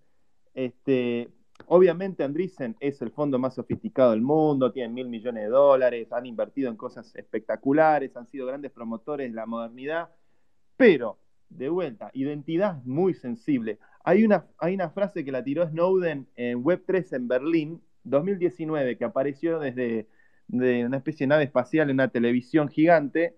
Eh, y dos cosas que dijo Snowden ahí que a mí me marcaron a fuego. Identity is the one vulnerability being exploited across all systems. o sea, si uno mira cualquier hackeo, cualquier cosa, el, phishing, la ingeniería social, todo el bottom line es identity al final del día. Es súper sensible. Se trata de los derechos humanos y los derechos humanos para los próximos siglos, no es, es, realmente algo muy importante. Entonces ahí ya contaminarlo con, intereses privados, Andreessen Horowitz, todo bien, pero no es una fundación sin fines de lucro, no es una non-profit, ni siquiera son Greenpeace, que no se entiende si son non-profit o for-profit, son un mega venture capital con intereses privados cuyo único objetivo es hacer al menos un 7X en cada inversión donde ponen la guita. Entonces ya tienen puesto un palo en el culo eh, el alemán y el otro polaco que hicieron WorldCoin para generar rentabilidad. Y lo más violento de WorldCoin es que empezaron a trabajar en países como, eh, porque eh, en esta cosa, como países como Indonesia, países con poblaciones vulnerables que no saben, no saben que le están, pues tienen, claro, yo le pongo, ah, me pongo mi ojo acá en esta máquina y me dan unos tokens. Y, y después no hay real, a mí me preocupa severamente, porque estamos hablando de vuelta, insisto en este punto, son derechos humanos. Este, estamos en un mundo donde hay 7 mil millones de personas, este, de las cuales 1.100 millones, según el Banco Mundial, no tienen forma de identidad alguna. Y si esto les parece como algo que por ahí ocurre en países, este, no sé, lejanos, ocurre en Argentina. Si van al CT para Constitución a hablar con los muchachos, los cartoneros que están recolectando basura todos los días, ahí entre el 5 y el 10% de la gente que está ahí no tiene ni DNI, que nacieron en una villa, que los padres nunca lo registraron, que viven en, situaciones de marginalidad. Hay situaciones de marginalidad muy fuertes en América Latina y en, todo el mundo. Y tenemos más de 70 millones de refugiados, gente que se ve desplazada y que ningún gobierno del mundo está dispuesto a reconocerle su identidad. Por lo cual, pensar sistemas de identidad que sean resistentes a la censura, que no estén bajo el control de ningún gobierno, de ningún Estado, que no tenga, eh, que no tenga intereses privados, orwellianos, Big Brother, que no tenga eso, es indispensable, es, absolutamente crucial. Este, y otra cosa que dijo Snowden es, eh, en un sistema de votación, el sistema de votación no necesita saber quién sos, simplemente necesita saber que no votaste dos veces. Este, y eso también fue como un, yo, yo, ¿qué más? O sea, la fórmula mágica de poder lograr un proof of humanity donde no tengas que mostrar nada, te juro que la vengo persiguiendo desde, desde hace muchos años. Pero bueno, creo que la, solución de un video donde más o menos diga, eh, yo soy, existo, acá estoy, comparame, buscame si hay otro parecido a mí y, en todo caso, si lo encontrás, bueno, hacemos un challenge y lo resolvemos. Y un video breve, video breve, este, me parece que es, un, es el trade-off que hoy encontramos.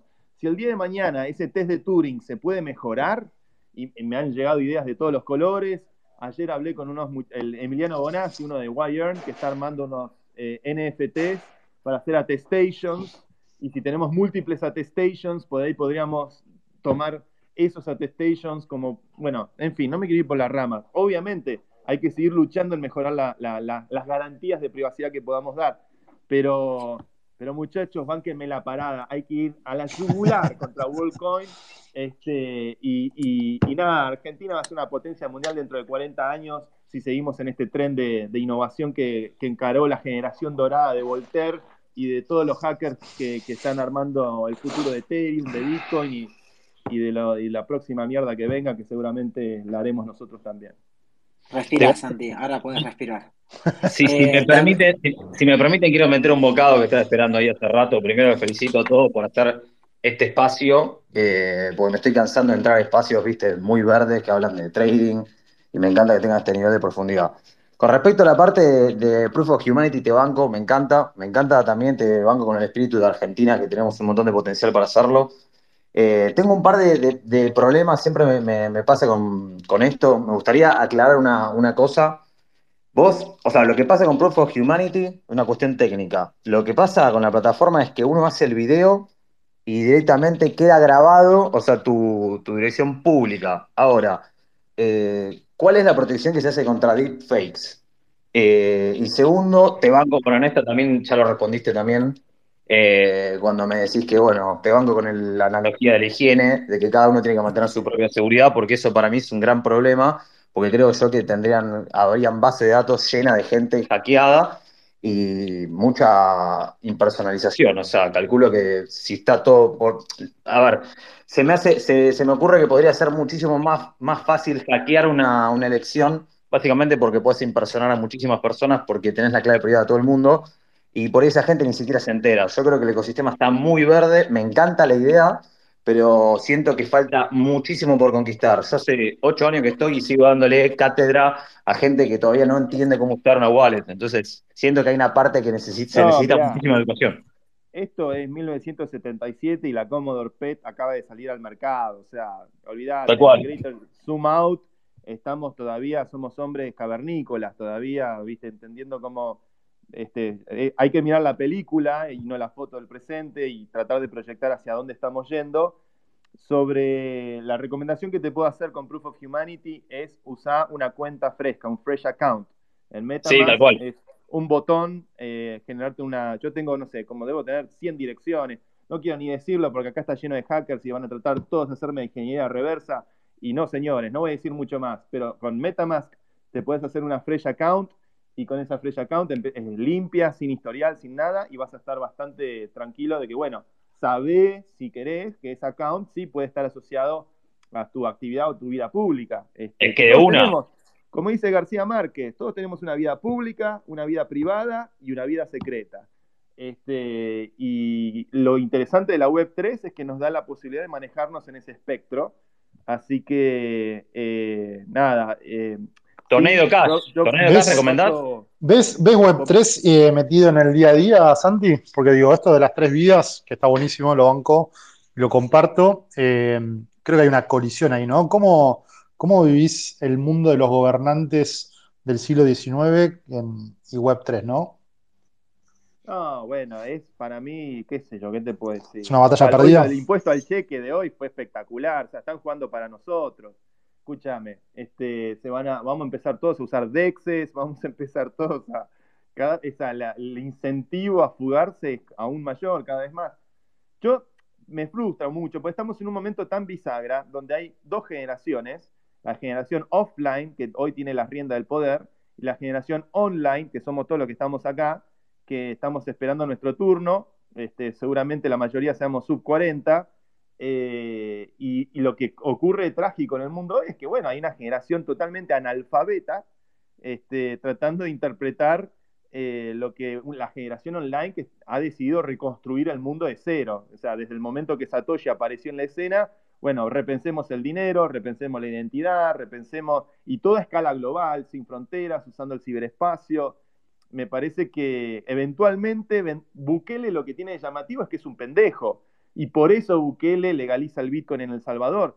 Cuando más pendejos lleguen a presidente y a, no sé, a ministro de la Zaraza, este, más pendejos tendrán las pelotas para hacer lo que hay que hacer, donde los gobiernos... A mí me frustra un montón. Hoy de vuelta una periodista me preguntó por el, artículo del 2014 del 1% de las reservas en Bitcoin. Y es una locura. Cada vez que veo ese artículo, más vértigo me da lo que podría haber ocurrido si es que Kisilov en ese momento me hacía caso. Cosa Salvabas el país. Imposible. Salvabas el país directamente pero acá está la oportunidad de una generación. O sea, el, Salvador es como el primer pingüino, el primer pingüino que se tira al mar y después vienen todos los demás. ¿Cuál es tu apuesta de, segundo? Argentina tenga políticos y representantes que digan, FMI, váyanse bien a la concha de su hermana, metele un viva Perón si quieres, me chupa un huevo, pero vayamos por la vía cripto, no hay nada, no hay nada que perder. ¿Qué estos 50 mil millones de dólares del FMI que Macri les robó, yo no se los devolvería. Chao, ¿qué me importa el dólar? ¿Qué me importa a ustedes? Los pondría todas las reservas, ahora pondría el 100% de la reserva del central en Bitcoin y que se vayan a la concha de su madre todo lo del FMI, Griogieva, no sé, esta gente nefasta, nefasta. Me, me gusta que dijiste Bitcoin, me gusta que dijiste Bitcoin y no Ethereum. Cagando el futuro, hagamos los mierdas, estos hijos de puta, vayamos con el Bitcoin, con el Ether, hasta te acepto el Bitcoin, yo que fui con me recuperé, hasta te acepto el Bitcoin. Pero, dijo Bitcoin, yo lo escuché. No puedo más. Sí, dijo Bitcoin, yo también lo escuché. Che, dale, hay muchas manos levantadas. ¿Qué onda, Santi? cosa, eh, ah, no sé quién. te habla acá. No sé cómo estás hoy. Espero que estés bien. Te escucho, amigo, hablar. Y la verdad que eh, coincido en muchísimas cosas. La verdad que la seguridad con respecto a nuestra identidad es algo que me preocupa todos los días, especialmente cuando todos nuestros dispositivos tienen tantas cámaras de tanta calidad que nos sacan cada uno de los aspectos de nuestro rostro y no sé, a mí me da miedo que me lo pinchen y que estén viendo todos los días lo que hago, la cara que tengo cuando me levanto o lo que sea. Entonces eso ahí también estoy como preocupado por eso y también por los intereses de la élite del mundo, así como vos lo estás, porque que, mm, creo que hay mucha gente que puede llegar a utilizar esas tecnologías, como bien vos dijiste, en lugares donde la educación es mucho menor. Y creo que a partir del crecimiento del metaverso y de, digamos, el excedente del producto de la tecnología, podemos llegar a ayudar a un montón de gente con estos sistemas para que tengan experiencias educativas mucho más eh, envolventes, para que aprendan mucho más y puedan aprender temas mucho más complejos. Eh, creo que es algo que a mí me tiene con más esperanza porque hay mucha gente creando estos dispositivos con los cuales nos podemos sumergir en una experiencia nueva que puede ser eh, somatosensorial, que nos puede llevar a una experiencia de entretenimiento que puede llegar a ser educativo para todas estas personas que quizás están en necesidad también y aquellos que no. Y también me parece que Ubi es algo que me encanta porque es una DAO, como bien dijiste, y no puede tener los mismos intereses negativos que quizás estas élites pueden llegar a tener al distribuir un ingreso básico.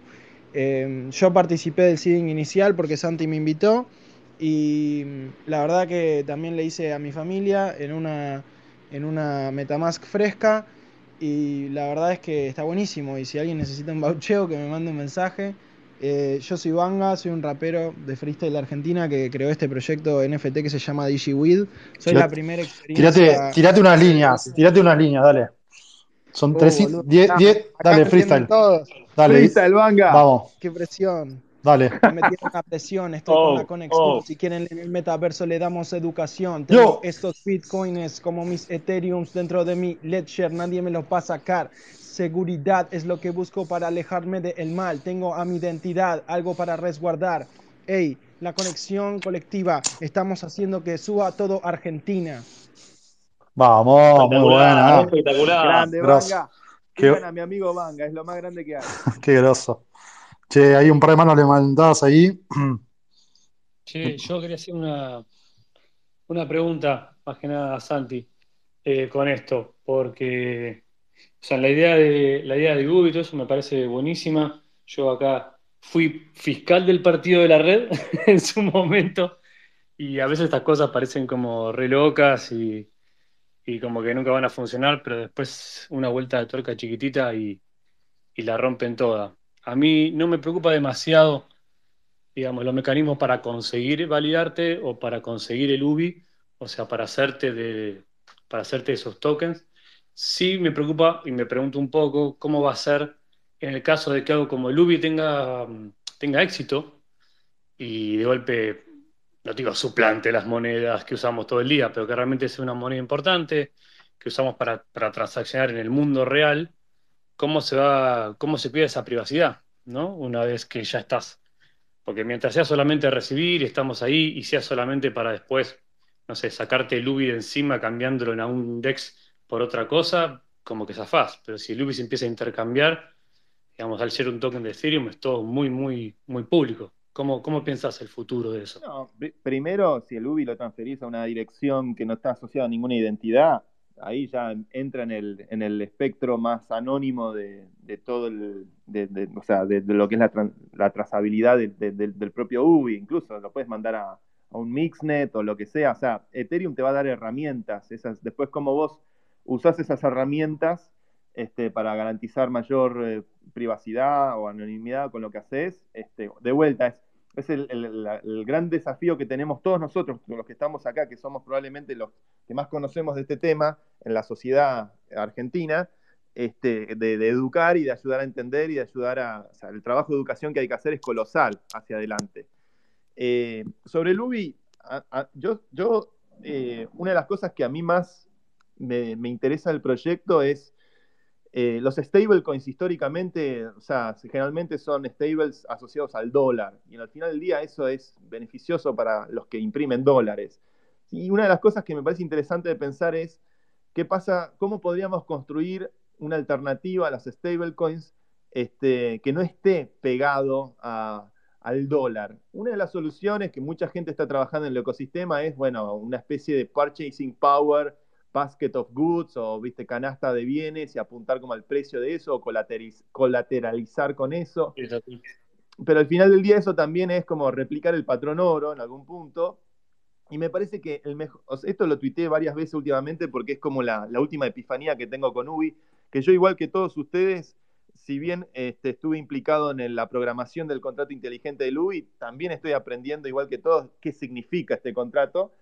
Este, el, proxy del hecho de que el hecho de que el UBI esté asociado al tiempo humano y que podamos darle valor a ese tiempo humano y de forma equitativa a todos los humanos que se registran en Proof of Humanity, ese es el mejor proxy para garantizar que eh, tengamos una moneda que apunte a, darle a la gente un, sustento básico este, y que puede generar una alternativa al concepto de stable eh, que no dependa del dólar y que no dependa de un basket of goods o purchasing power, porque el problema que tiene eso es que, o, metales preciosos o lo que sea, porque el problema que tiene eso, además de replicar el gold standard, que es como algo de hace 200 años atrás, es que cada jurisdicción, cada realidad económica es distinta, pero el tiempo humano es igual para todos.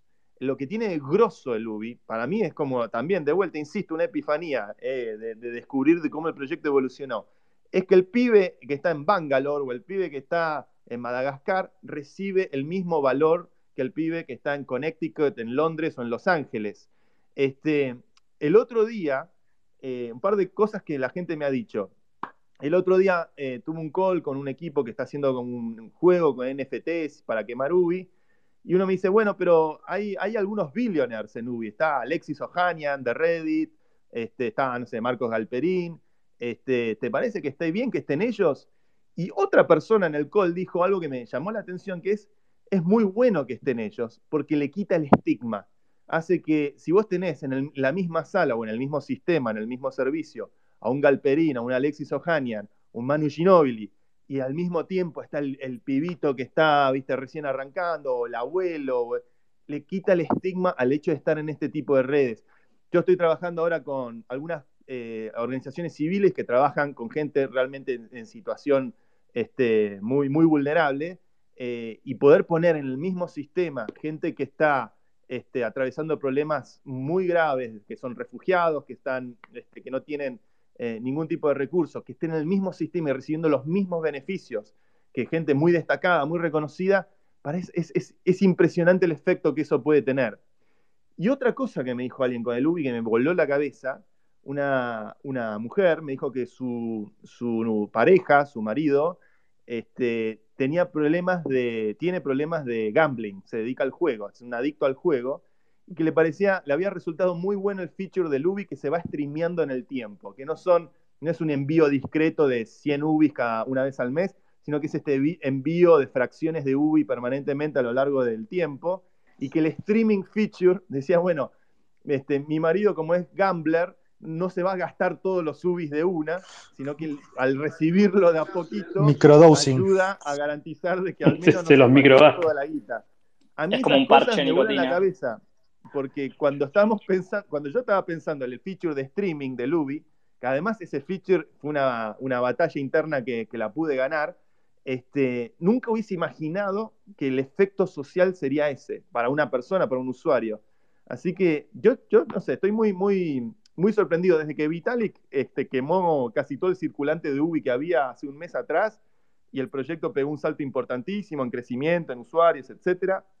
La verdad que este, fue un shock, eh, un, influjo de energía muy fuerte para el proyecto. Eh, y, bueno, hay que respetar como ese, mandato y tratar de seguir trabajando para generar algo que esté copado. Hay, hay una versión 2 del Ubi que está en testnet, que eh, extiende los features de streaming hace que podamos, este, el stream que uno recibe lo pueda delegar y enviar, generar hasta 100 streams y dividir el stream de uno para mandarle los streams a una organización o a otra persona que lo necesite más o lo que sea. Y eso creo que va a estar interesante, va a llevar un tiempo hasta auditar y, estar tranquilos de que eso funciona bien, pero eso va a estar interesante porque puede permitir nuevos casos de uso con, con Ubi como modelos de suscripción, por ejemplo, o, este, no sé, dinero en tiempo real. O sea, que el dinero esté permanentemente siendo streameado de una fuente a otra puede ser algo, puede generar casos de uso medio locos. Así que estoy motivado con eso. Este, nada, sí, iré posteando en Twitter.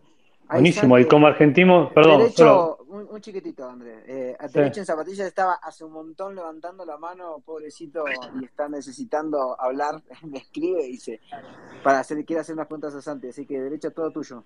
Hola, chiques, ¿cómo están? No, no, yo solo a la comunidad y gracias. Qué, qué linda la, charla, la verdad que, gracias allá a la gente de Velo por organizar, Santi por coparte y, exponer un poco todo el proyecto. Así que la verdad que justo estaba escribiendo algo del tema y me, me re sirve, eh, aprendiendo siempre. Eh, les iba a preguntar algo. Hay algo que quería, quería hacer una pregunta un poco a, la, a Santi o a la comunidad, como quieran.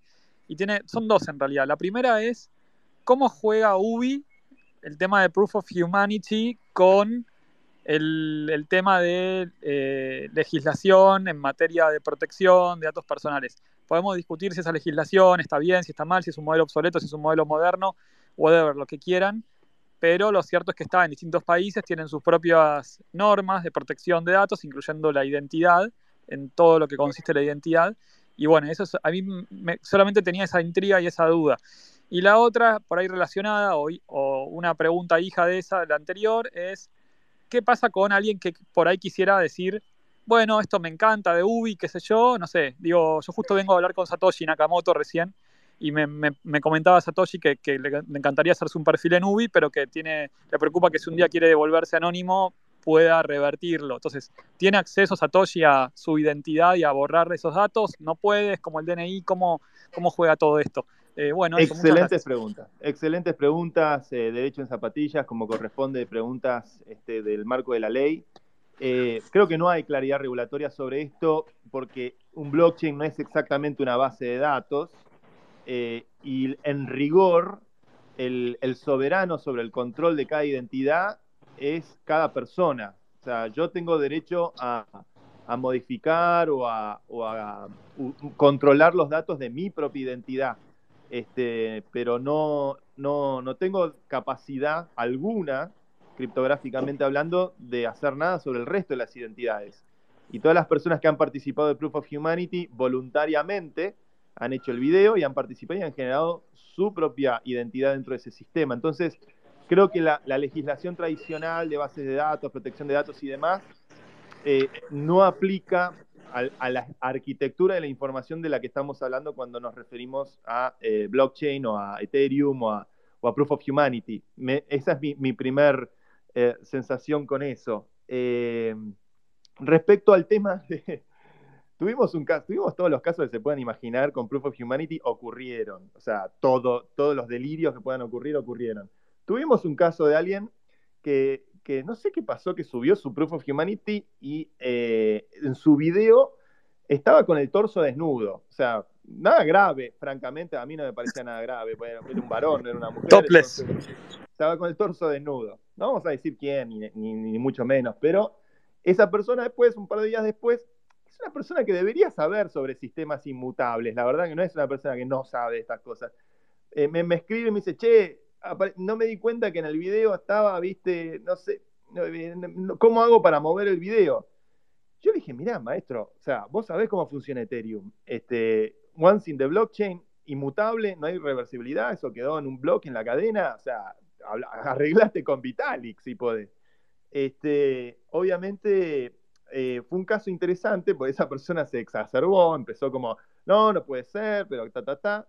Y le encontramos una vuelta de solución que es hacer un override, es decir, sobreescribir su perfil con otro video este, y que en ese video obviamente no, no, no, o sea, esa persona estuviera más cómoda, supongo, no esté pelota.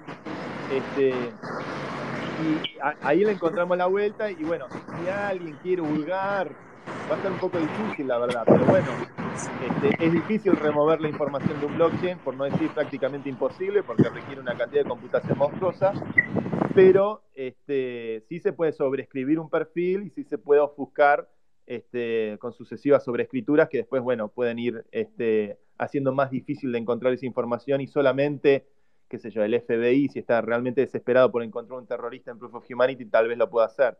Pero esos son los casos que hemos tenido, ¿no? es, yo creo que hay, hay, o sea, hay muchos aristas, ¿viste? También, tenemos usuarios en Cuba, por ejemplo, que están generando UBI, este, y yo no sé si un día va a venir el FBI a, o sea, a romperme las pelotas, yo no tengo, o sea, ¿qué, hacemos con eso, viste? O sea, International Sanctions, Cuba, eh, Corea del Norte, Irán, este, dejamos afuera esos humanos de Proof of Humanity porque a Estados Unidos no les caen bien esos países y porque discrimina legalmente esos países, discrimina a todos esos humanos que viven ahí. Este, por, eso, por eso hay que tener cuidado con Andreessen Horowitz, Estados Unidos y demás. Este, estamos de vuelta, derechos humanos y que cada humano tenga absoluta potestad y control sobre su identidad. Este, obviamente esto va a traer nuevas preguntas, nuevos desafíos, nuevos, nuevos marcos legales que habrá que ir pensando. Estamos también navegando eh, un, océano azul que, no, sabemos a dónde nos va a conducir. Santi, ahí entonces, para hacerlo práctico, una persona que quisiera de alguna manera darse de baja de, su identidad, de su perfil en UBI, más que nada del video sobre todo, podría eh, no eliminar ese registro de la blockchain, pero subir una foto de su gato. Obviamente que no le validarían la, humanidad, la prueba de humanidad, no superaría ese test, pero eh, podría de esa manera darse de baja con sus datos personales. Esa sería una opción que tiene. Yo ahí leí las preguntas frecuentes que hicieron y creo que varias responden a estos casos medio insólitos, pero, pero está un poquito eso. Y, la, última, la última, esto me parece muy importante, que tal vez es más general de los DAO y demás, es siempre en el derecho, hablo del derecho porque más que nada a nivel filosófico, en realidad no es tanto jurídico, esto es más político pero siempre hay un temor a la mayoría, a la horda, al, a la a que, una gran grupo, un grupo de gente avasalle derechos de justamente de, de, menos gente, un grupo, de un colectivo minoritario o de personas. Eh, ¿Cómo juega esto cuando en un DAO, cuando todas las decisiones se toman de, así de una manera descentralizada, si es que es aplicable o no? Tal vez estoy eh, haciendo una pregunta eh, errónea, pero vos lo sabrás aclarar mejor la tiranía de las mayorías es algo que ya entra en el terreno de los, del game theory democrático. O sea, cómo, cómo construís una democracia donde las voces minoritarias no queden excluidas o no sean avasalladas por la tiranía de las mayorías, que bueno, es la democracia en la que vivimos en Argentina, es una tiranía de las mayorías, viva Perón, pero este, eh, ahí entra en el juego del game theory democrático. Yo lo que te puedo, o sea, en, Proof of Humanity tenemos implementado democracia líquida en la DAO de Proof of Humanity, pero, por ejemplo, en la DAO de, en la DAO de Luby, que es una DAO más nueva, que todavía estamos resolviendo algunos temas burocráticos, es con voto cuadrático.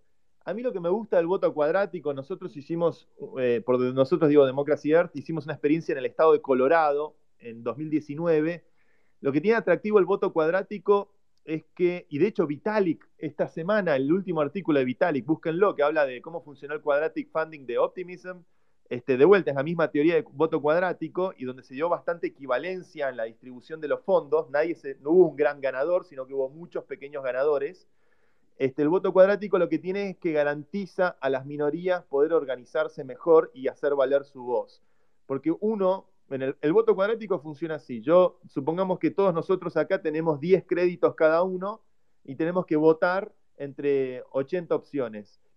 Eh, cada voto que yo le ponga a una opción eh, yo puedo ponerle un voto, dos votos, tres votos, pero cada voto que pongo aumenta mi costo cuadráticamente. Es decir, si pongo un voto en algo, me va a costar un crédito. Si pongo dos votos en algo, me va a consumir cuatro créditos. Si pongo tres votos en esa misma cosa, me va a consumir nueve créditos, casi la totalidad de mi presupuesto.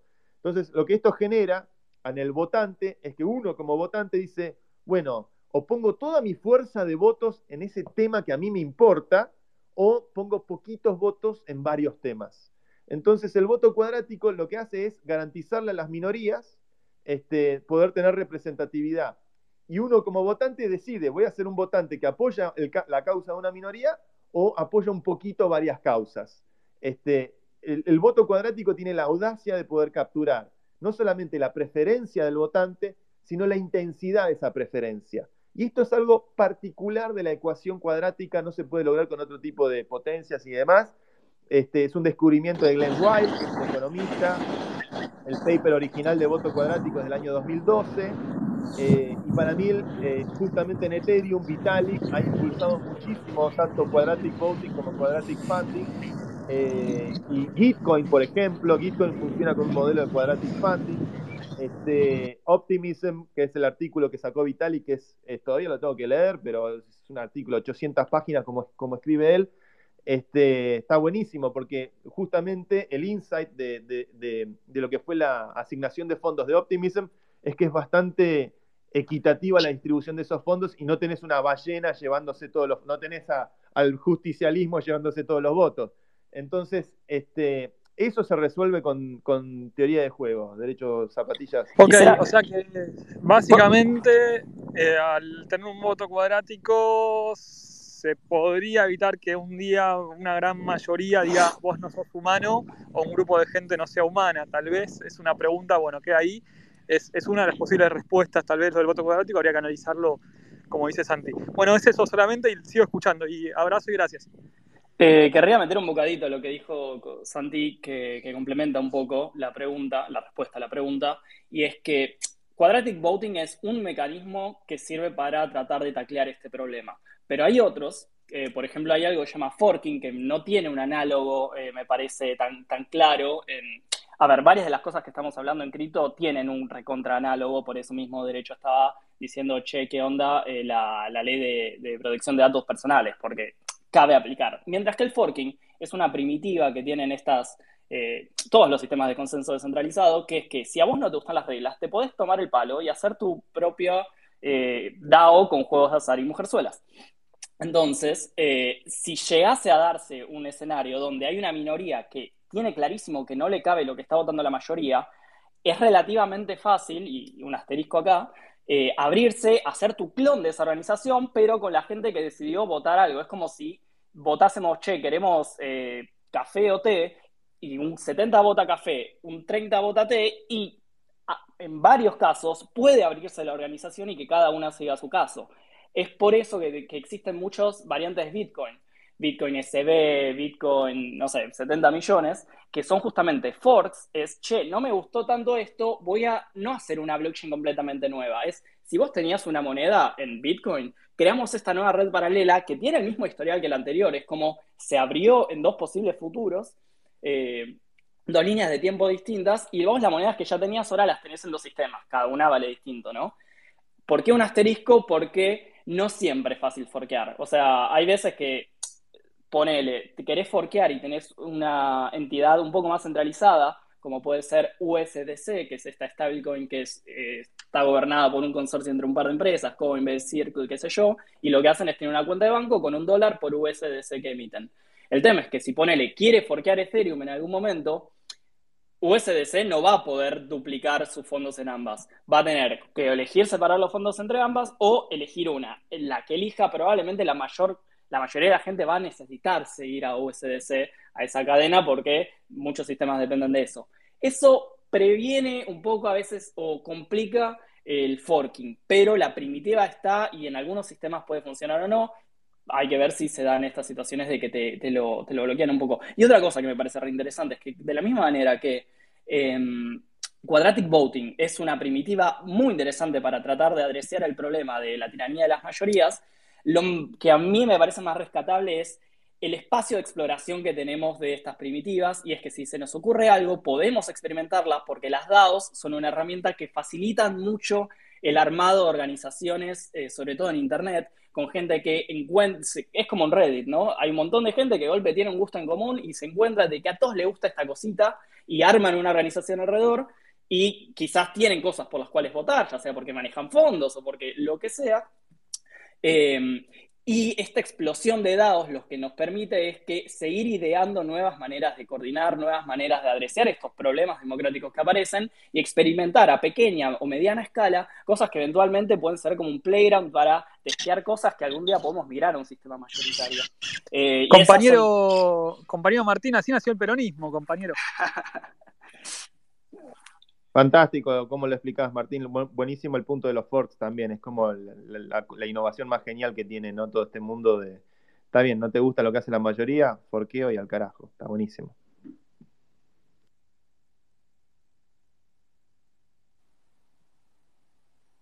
Bueno, nos, quedamos, todos, mudos. Ahí viene, Yo estaba esperando que me metan un bocado y digo, no, por ahí se cortó, porque a veces funciona mal. Yo igual tenía la duda, tenía la duda todavía que, es la parte que más me preocupa de cómo cómo encarar el tema del civil attack. O sea, de que no, no, no te hagan deepfakes de, de cosas. Eso no contesté todavía. Sí, exacto. ¿Cómo, cómo, cómo adresean eso? Porque te ponen 70 millones de, identidades falsas con deepfakes y, y en ese cómo, cómo Chicos, los, los saludo antes de contestar, Santi. Gracias a todos por venir. Me tengo que ir a pagar impuestos. Eh, nos vemos en estos días. Abrazo grande. Mira cómo te tiene la patrona, Manu. Por, gracias, Manu, por invitarme. Este, la de deepfakes eh, que está preguntando acá Agustín es una excelente pregunta y de hecho es como que en la, en la, en la entrevista que hace la DAO de Proof of Humanity para candidatos que quieran trabajar para Proof of Humanity, uno es ¿cómo reaccionarías ante un deepfake apocalypse escenario? Este, em, los deepfakes, hoy por hoy, en rigor, nosotros los requisitos que tenemos en el video es que al menos tengan 360 píxeles de ancho de resolución, este, exigir que no, se use make-up o ningún tipo de maquillaje en la, foto, en la cara de la persona, este, y que sea frontal, que se vea para, como para poder evaluar si efectivamente es un deepfake o no. Eh, pero bueno, hoy, hoy por hoy, hacer deepfakes eh, de buena calidad solamente es algo factible si sos Tom Cruise o una estrella de Hollywood donde hay muchísima data de tu cara en todo YouTube, en todo Internet, y con esa data de tu cara yo puedo entrenar un algoritmo que me genera un reemplazo de mis facciones por las facciones de otro. Eh, es decir, los deepfakes de calidad hoy en día solamente se pueden aplicar a grandes celebrities este, que tienen efectivamente muchísima data de sus caras disponible. Hacer un deepfake de cualquier persona es extremadamente difícil porque para poder entrenar una red neuronal que pueda replicar esa cara, esa red necesita muchísimos datos eh, como para poder mirar la cara de, diferentes ángulos, con diferente iluminación, etcétera, etcétera, por lo cual esa amenaza hoy no está, pero como el fantasma que azotaba a Europa en 1850, eh, que aspiraba a destruir la sociedad burguesa, lo mismo ocurre con eh, los deepfakes en el futuro. Si la ley de Murphy este, siga abaratando los costos de computación y tenemos acceso a inmensa capacidad de cómputo, nada, nada quita que, por ejemplo, lo que hoy se hace a nivel de fotografía, que es bastante spooky, hay una página que se llama thispersondoesnotexist.com. Exacto, sí, sí. Que son fotografías. Eso, eso a nivel fotografía hoy es bastante spooky. A nivel video no se puede hacer, es, extremadamente costoso. Empieza a haber incluso algunas cosas que sí lo están haciendo a nivel fonético, ah, es decir, reemplazo de voz. Eh, por lo cual, frente a esa realidad, eh, eh, tenemos que trabajar. la idea del vouching atiende un poquito ese problema. Hoy el vouching es un requisito de un vouch. El día de mañana se puede aumentar el requisito a dos o tres vouch como para que el indicador social de que esa persona es efectivamente alguien que la comunidad conoce, eso sea una resistencia frente al avance del deepfake. Por un lado, el factor del grafo social puede ayudar a mitigar el efecto de los deepfakes. Después, eh, el tema es eh, cómo prevenir que una red de spam bots o de deepfakes de repente empiece a entrar y empiece a vouchearse a sí misma. Eh, las otras barreras que tiene Proof of Humanity para evitar eso es el depósito. Hoy el depósito ya lo sabemos, es un poco alto, en fin, estamos trabajando para bajarlo, roll-ups, etcétera. Pero bueno, el depósito cumple. Para, perdón, perdón, ¿cuánto es? ¿Cuánto, es el depósito? No tengo idea. 0,12, 0,12 Ether. El, el, depósito hoy cumple una función donde generar un perfil, si vos querés generar 10 perfiles falsos, te va a salir, tiene un costo económico que va a ir linealmente creciendo en función de cuántos perfiles falsos querés crear. Por lo cual hay un costo económico en la generación de esos perfiles falsos. Y además, la otra barrera es que los vouchers se procesan secuencialmente. Yo, no, yo, de hecho, esto fue un problema conmigo porque yo empecé a vouchear a todo el mundo, pero después todo el mundo me empezó a putear porque, claro, cada vouch que una persona da se procesa secuencialmente, no en paralelo. Es decir, eh, eh, yo voucheo a alguien, pasan tres días y medio y después se procesa el siguiente vouch, pasan tres días y medio y después se procesa el siguiente vouch y así sucesivamente. Por lo cual, eso da una ventana de tiempo. Si hay una red de, spam bots vouchándose entre sí, hay una ventana de tiempo que va a ir creciendo en función de cuántos vouchs se están dando, que permite detectar que efectivamente hay bots que se están vouchando entre sí. Entonces, tenés un costo económico, tenés un costo de tiempo, eh, por lo cual eso, y, además de que los perfiles son perpetuamente verificables, es decir, siempre puedes revisar hacia atrás nosotros encontramos un, ataque de titiritero. Suena mejor en castellano que en inglés, el puppeteer attack. El ataque de titiritero, hubo un flaco que empezó a levantar gente de la calle este, y cometió el error que los levantaba todos en la misma esquina. Y de repente encontramos 10 perfiles que están todos en la misma esquina con una dirección de Ethereum cada uno. Eh, y eso fue challengeado y perdieron el caso en Cleros y todos esos perfiles fueron removidos. Este, por lo cual, la, verificabilidad, volviendo al punto del principio, de que perpetuamente se pueda verificar todos los perfiles para poder detectar falsos positivos, también es otro instrumento más.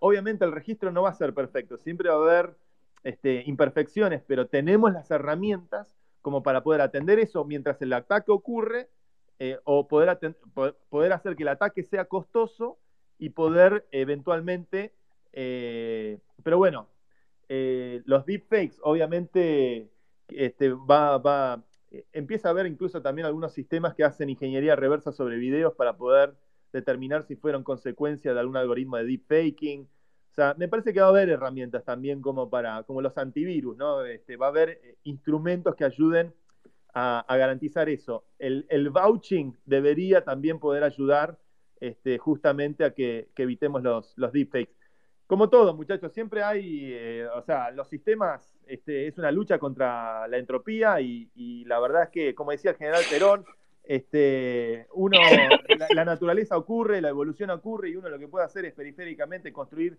ciertos sistemas que más o menos hagan que la cosa no se vaya de tema y, terminemos todos en una hecatombe. Che, Santi, ¿y cómo manejamos de funciones? aquí estamos. ¿Cómo manejamos de funciones? Hay que, o sea, por esto la perpetuidad, yo entiendo que no se refiere a la perpetuidad del perfil, sino a la perpetuidad de, la verificabilidad. Eh, ¿qué, hacemos? ¿Cada N tiempo eh, hay que volver a subirlo para demostrar que seguís vivo? ¿Que ¿Hay algo pensado al respecto? Bueno, hoy los perfiles de Proof of Humanity duran un año este, y eh, eh, se pueden empezar a renovar a los seis meses, por lo cual exigen una pequeña prueba de vida al año. Yo, yo la verdad, yo tengo una, propuesta para hacer a la DAO que es eh, que si stakeas tu UBI, eh, con el stake de UBI puedas extender la duración de tu perfil hasta cinco años, ponele. Entonces tenés la gente que recibió UBI inicialmente, decide no gastarlos para poder extender la validez de su perfil y de esa forma, este, nada, puedes este, le das un incentivo al UBI para ayudar. Son ideas, ¿no? Pero, pero hoy los perfiles tienen una fecha de expiración.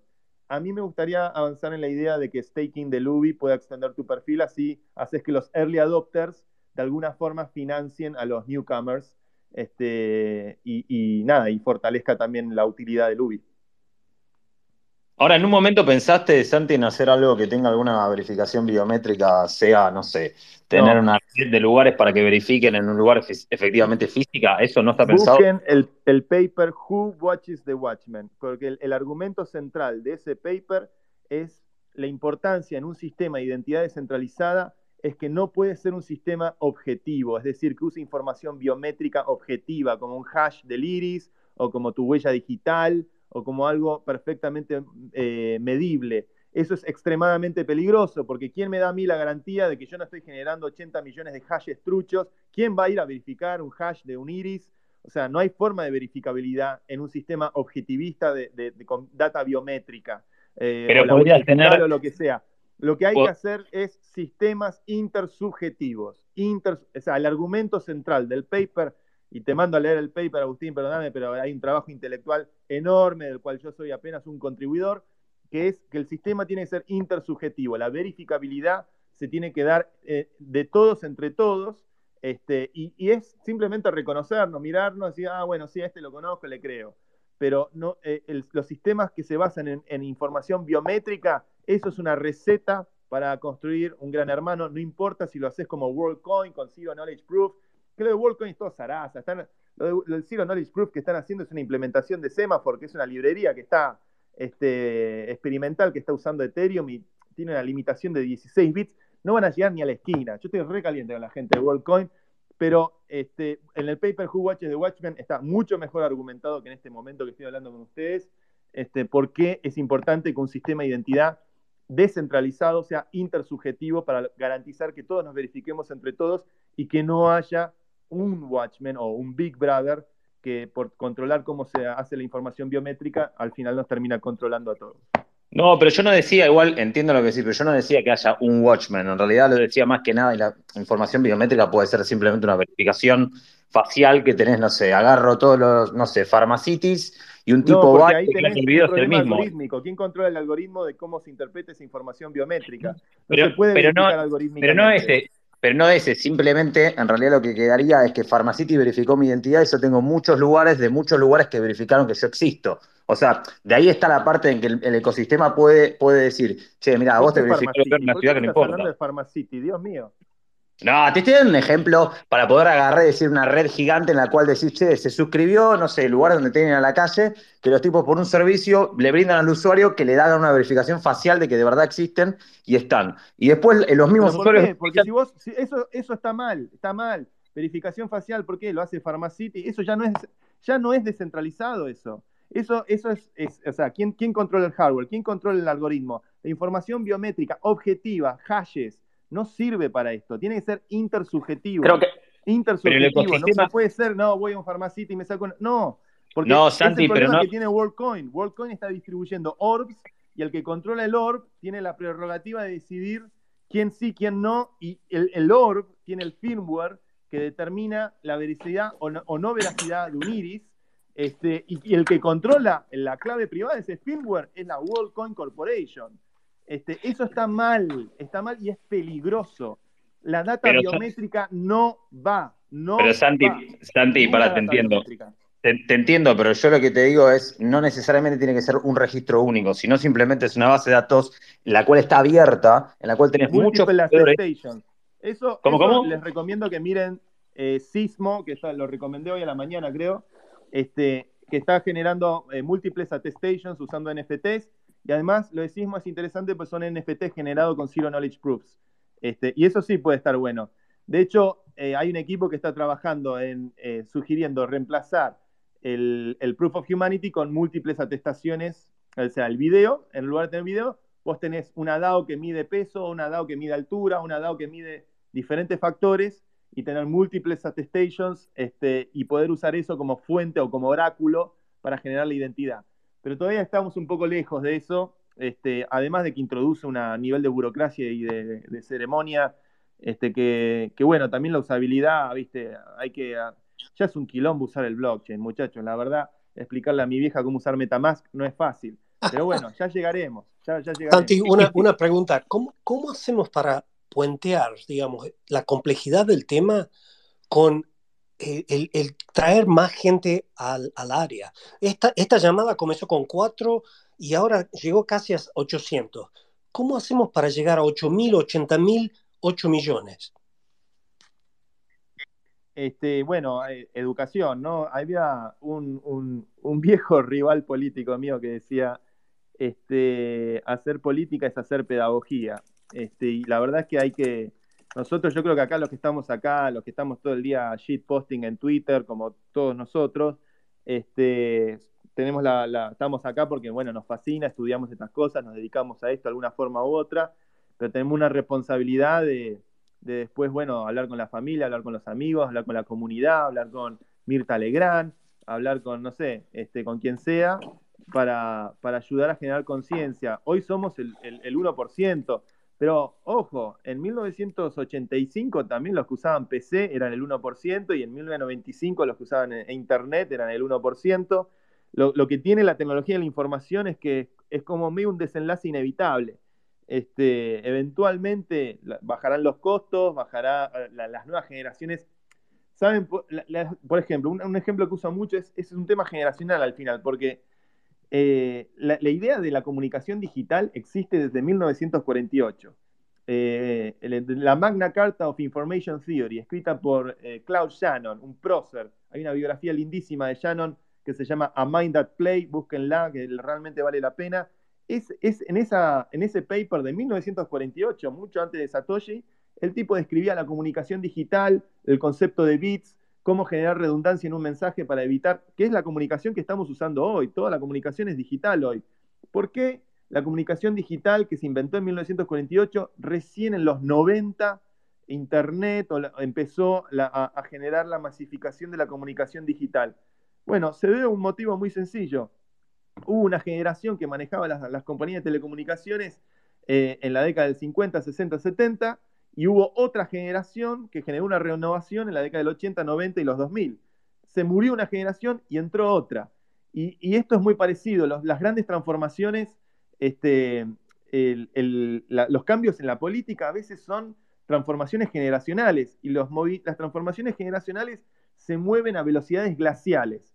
Pasa que cuando de repente ocurre el cambio es un estruendo. Y yo creo que ahora estamos como muy cerca del estruendo. Estamos muy cerca del estruendo este, lentamente ahí estábamos enseñándole a la gente cómo usar Bitcoin, cómo usar Ethereum, cómo usar el UBI, lo que sea, pero eventualmente va a llegar el día del estruendo, este, y, bueno, este, este, bueno, ojalá hagamos las cosas y podamos recuperar las Malvinas. Lo que nos espera, Santi, cuando nuestra generación le toque gobernar. Quisiera, si, si, si se puede... Hay una frase, no me extrañaría que después... Hay una frase de Borges que es, algún día seremos merecedores de no necesitar gobierno. Utopía de un hombre cansado es un cuento de dos páginas, lo recomiendo mucho. Quería, quería volver atrás un segundo a lo que preguntaba Agustín de por qué no, no servía esto de tener eh, un tótem en cada Pharmacity. Hay una parte que no me parece sí, es, que, que, haya quedado súper clara, que es el problema del hardware. Imagínate que vos hoy en día ya tenés en los bancos, en los cajeros eh, automáticos, gente que te paunea un cajero, le cambia el lector, pone un lector modificado y con eso te roba la tarjeta. El problema es que eso te lo pueden hacer en el totem del Pharmacity. Y ese es el problema de la escala del hardware. Hay, algo clave en todos los sistemas de cripto y es que cualquiera debe poder ser soberano y para eso tiene que poder auditar que las cosas sean válidas.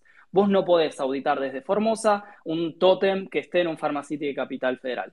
Eh, y, eso rompe todo. Ya rompe todo. Porque de si hubiera un tótem que podemos pasar todos todo el día a verificar que esté bien, lo cual también es un poco inviable, ya está, no tenés la ese tótem solo va a funcionar localmente eh, y no podés construir una red global de confianza de cómo sé que no se pusieron todos de acuerdo en Río Cuarto y están haciendo una fiesta con el tótem y entonces se está generando un montón de monedas para esos. Te rompe todo el sistema, vos no podés confiar en el hardware, vos solo podés confiar en cosas que puedas verificar y eh, en una red global solo podés eh, verificar cosas de software, no de hardware.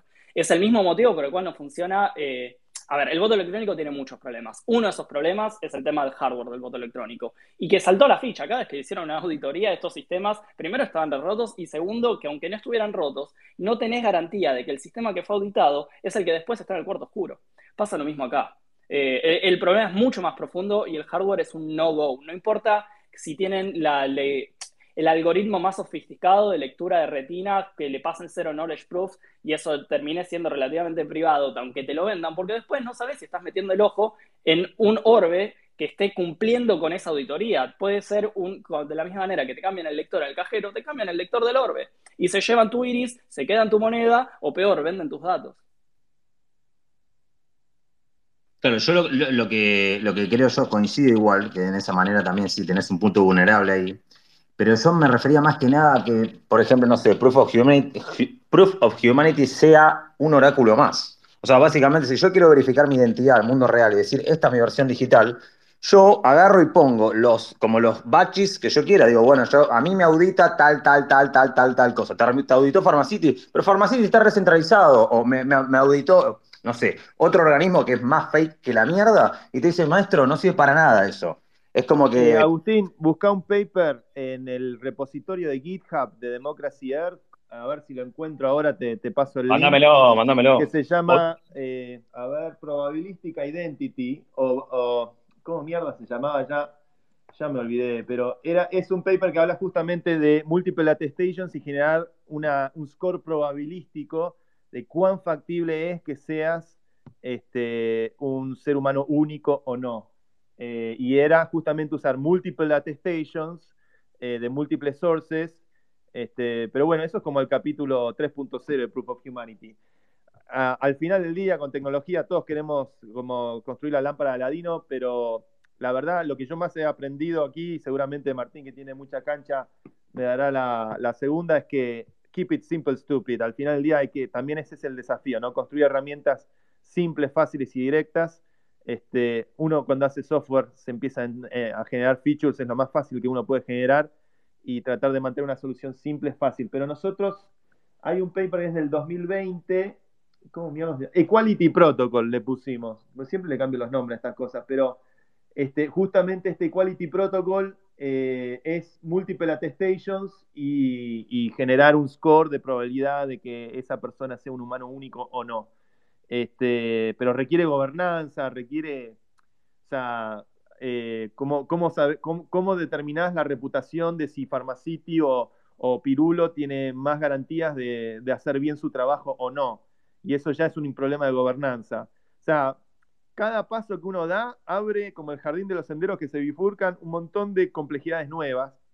Así que hay que eh, manejarse con mucha cautela idealmente, para poder prevenir ese riesgo, mantener la, simpleza en su grado máximo es, lo mejor.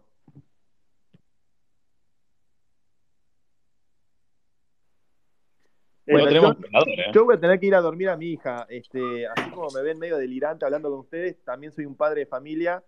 Eh, así que agradecido de estar aquí, pero, pero bueno, no sé si quedó algo más por decir. Gracias, Santi, primero por venir, darte una vuelta. No viniste a la Juntada, pero viniste almorzando con Velo de Dant. Así que se agradece eso. Y no sé si tiene una pregunta más para Santi antes de que dejarlo ir. Y también nosotros vamos cortando que esto iba, era joda y quedó. Y llevamos como dos horas y pico. Me parece que esta joda ah, se tiene que repetir, Edwin, después que ya quede el, el velo Legrand. Cuando quiera. No, genial, genial todo. Faltó la comida, lo único. No sé. Gracias por cebarla, Santi. La subiste un montón acá a, toda la, a todo el grupo. Chao, Santi, crack. Bueno, acá estamos. Veo muchos amigos acá, así que yo siempre feliz de reconectar con todos. Y, eh, cuando quieran la hacemos bien, hacemos una velo juntada como Dios manda. Este, y, nada, seguimos conspirando entre acá. Acá está el futuro de la República Argentina. No está en Canal 3, en Canal 11, en el Luna Park, en Está acá, somos nosotros. Pero date una vuelta por el foro, Santi. Para, Santi. Santi, ¿cuándo vas a ir para acá Argentina? Eh, no tengo, todavía no tengo planes, pero es algo que me, estoy desesperado por hacer. Cuando, cuando vaya a la Argentina se van a enterar, pero todavía no tengo, no tengo fechas. Che, Santi, antes que te vayas, ¿te, puedo hacer una consultita? Dime. Che, viste que ahí el, tema del token de UBI eh, lo había posteado en el foro para ver qué opinaba la gente de que había eh, bueno, le comento todo, yo estoy eh, con un equipo construyendo UBI, que es un marketplace para Proof of Humanity, que usa como eh, cryptocurrency el UBI. y bueno, Clemont había respondido ahí sobre UBI token, no sé si le podés, podés dar tu, tu, tu, opinión sobre lo que, lo que habías comentado para que podamos seguir ese, ese, ese tema y poder ver si o lo dejamos en un tate quieto o, lo largamos nomás para modo de financiamiento para los para, ¿Para, qué querés un, para qué es el token? ¿Qué es lo que hace el token? Es un utility token para financiarnos todo lo que estamos construyendo. ¿Y por qué no te financias con Ubi directamente? Y puede ser, puede ser. El tema es que justamente nos sacaría poder de voto. Me voy a. Me tengo que ir a dormir a mi hija. Les mando Vamos, Santi, abrazo grande. Abrazo grande, Santi. gente. Terminen bien el día.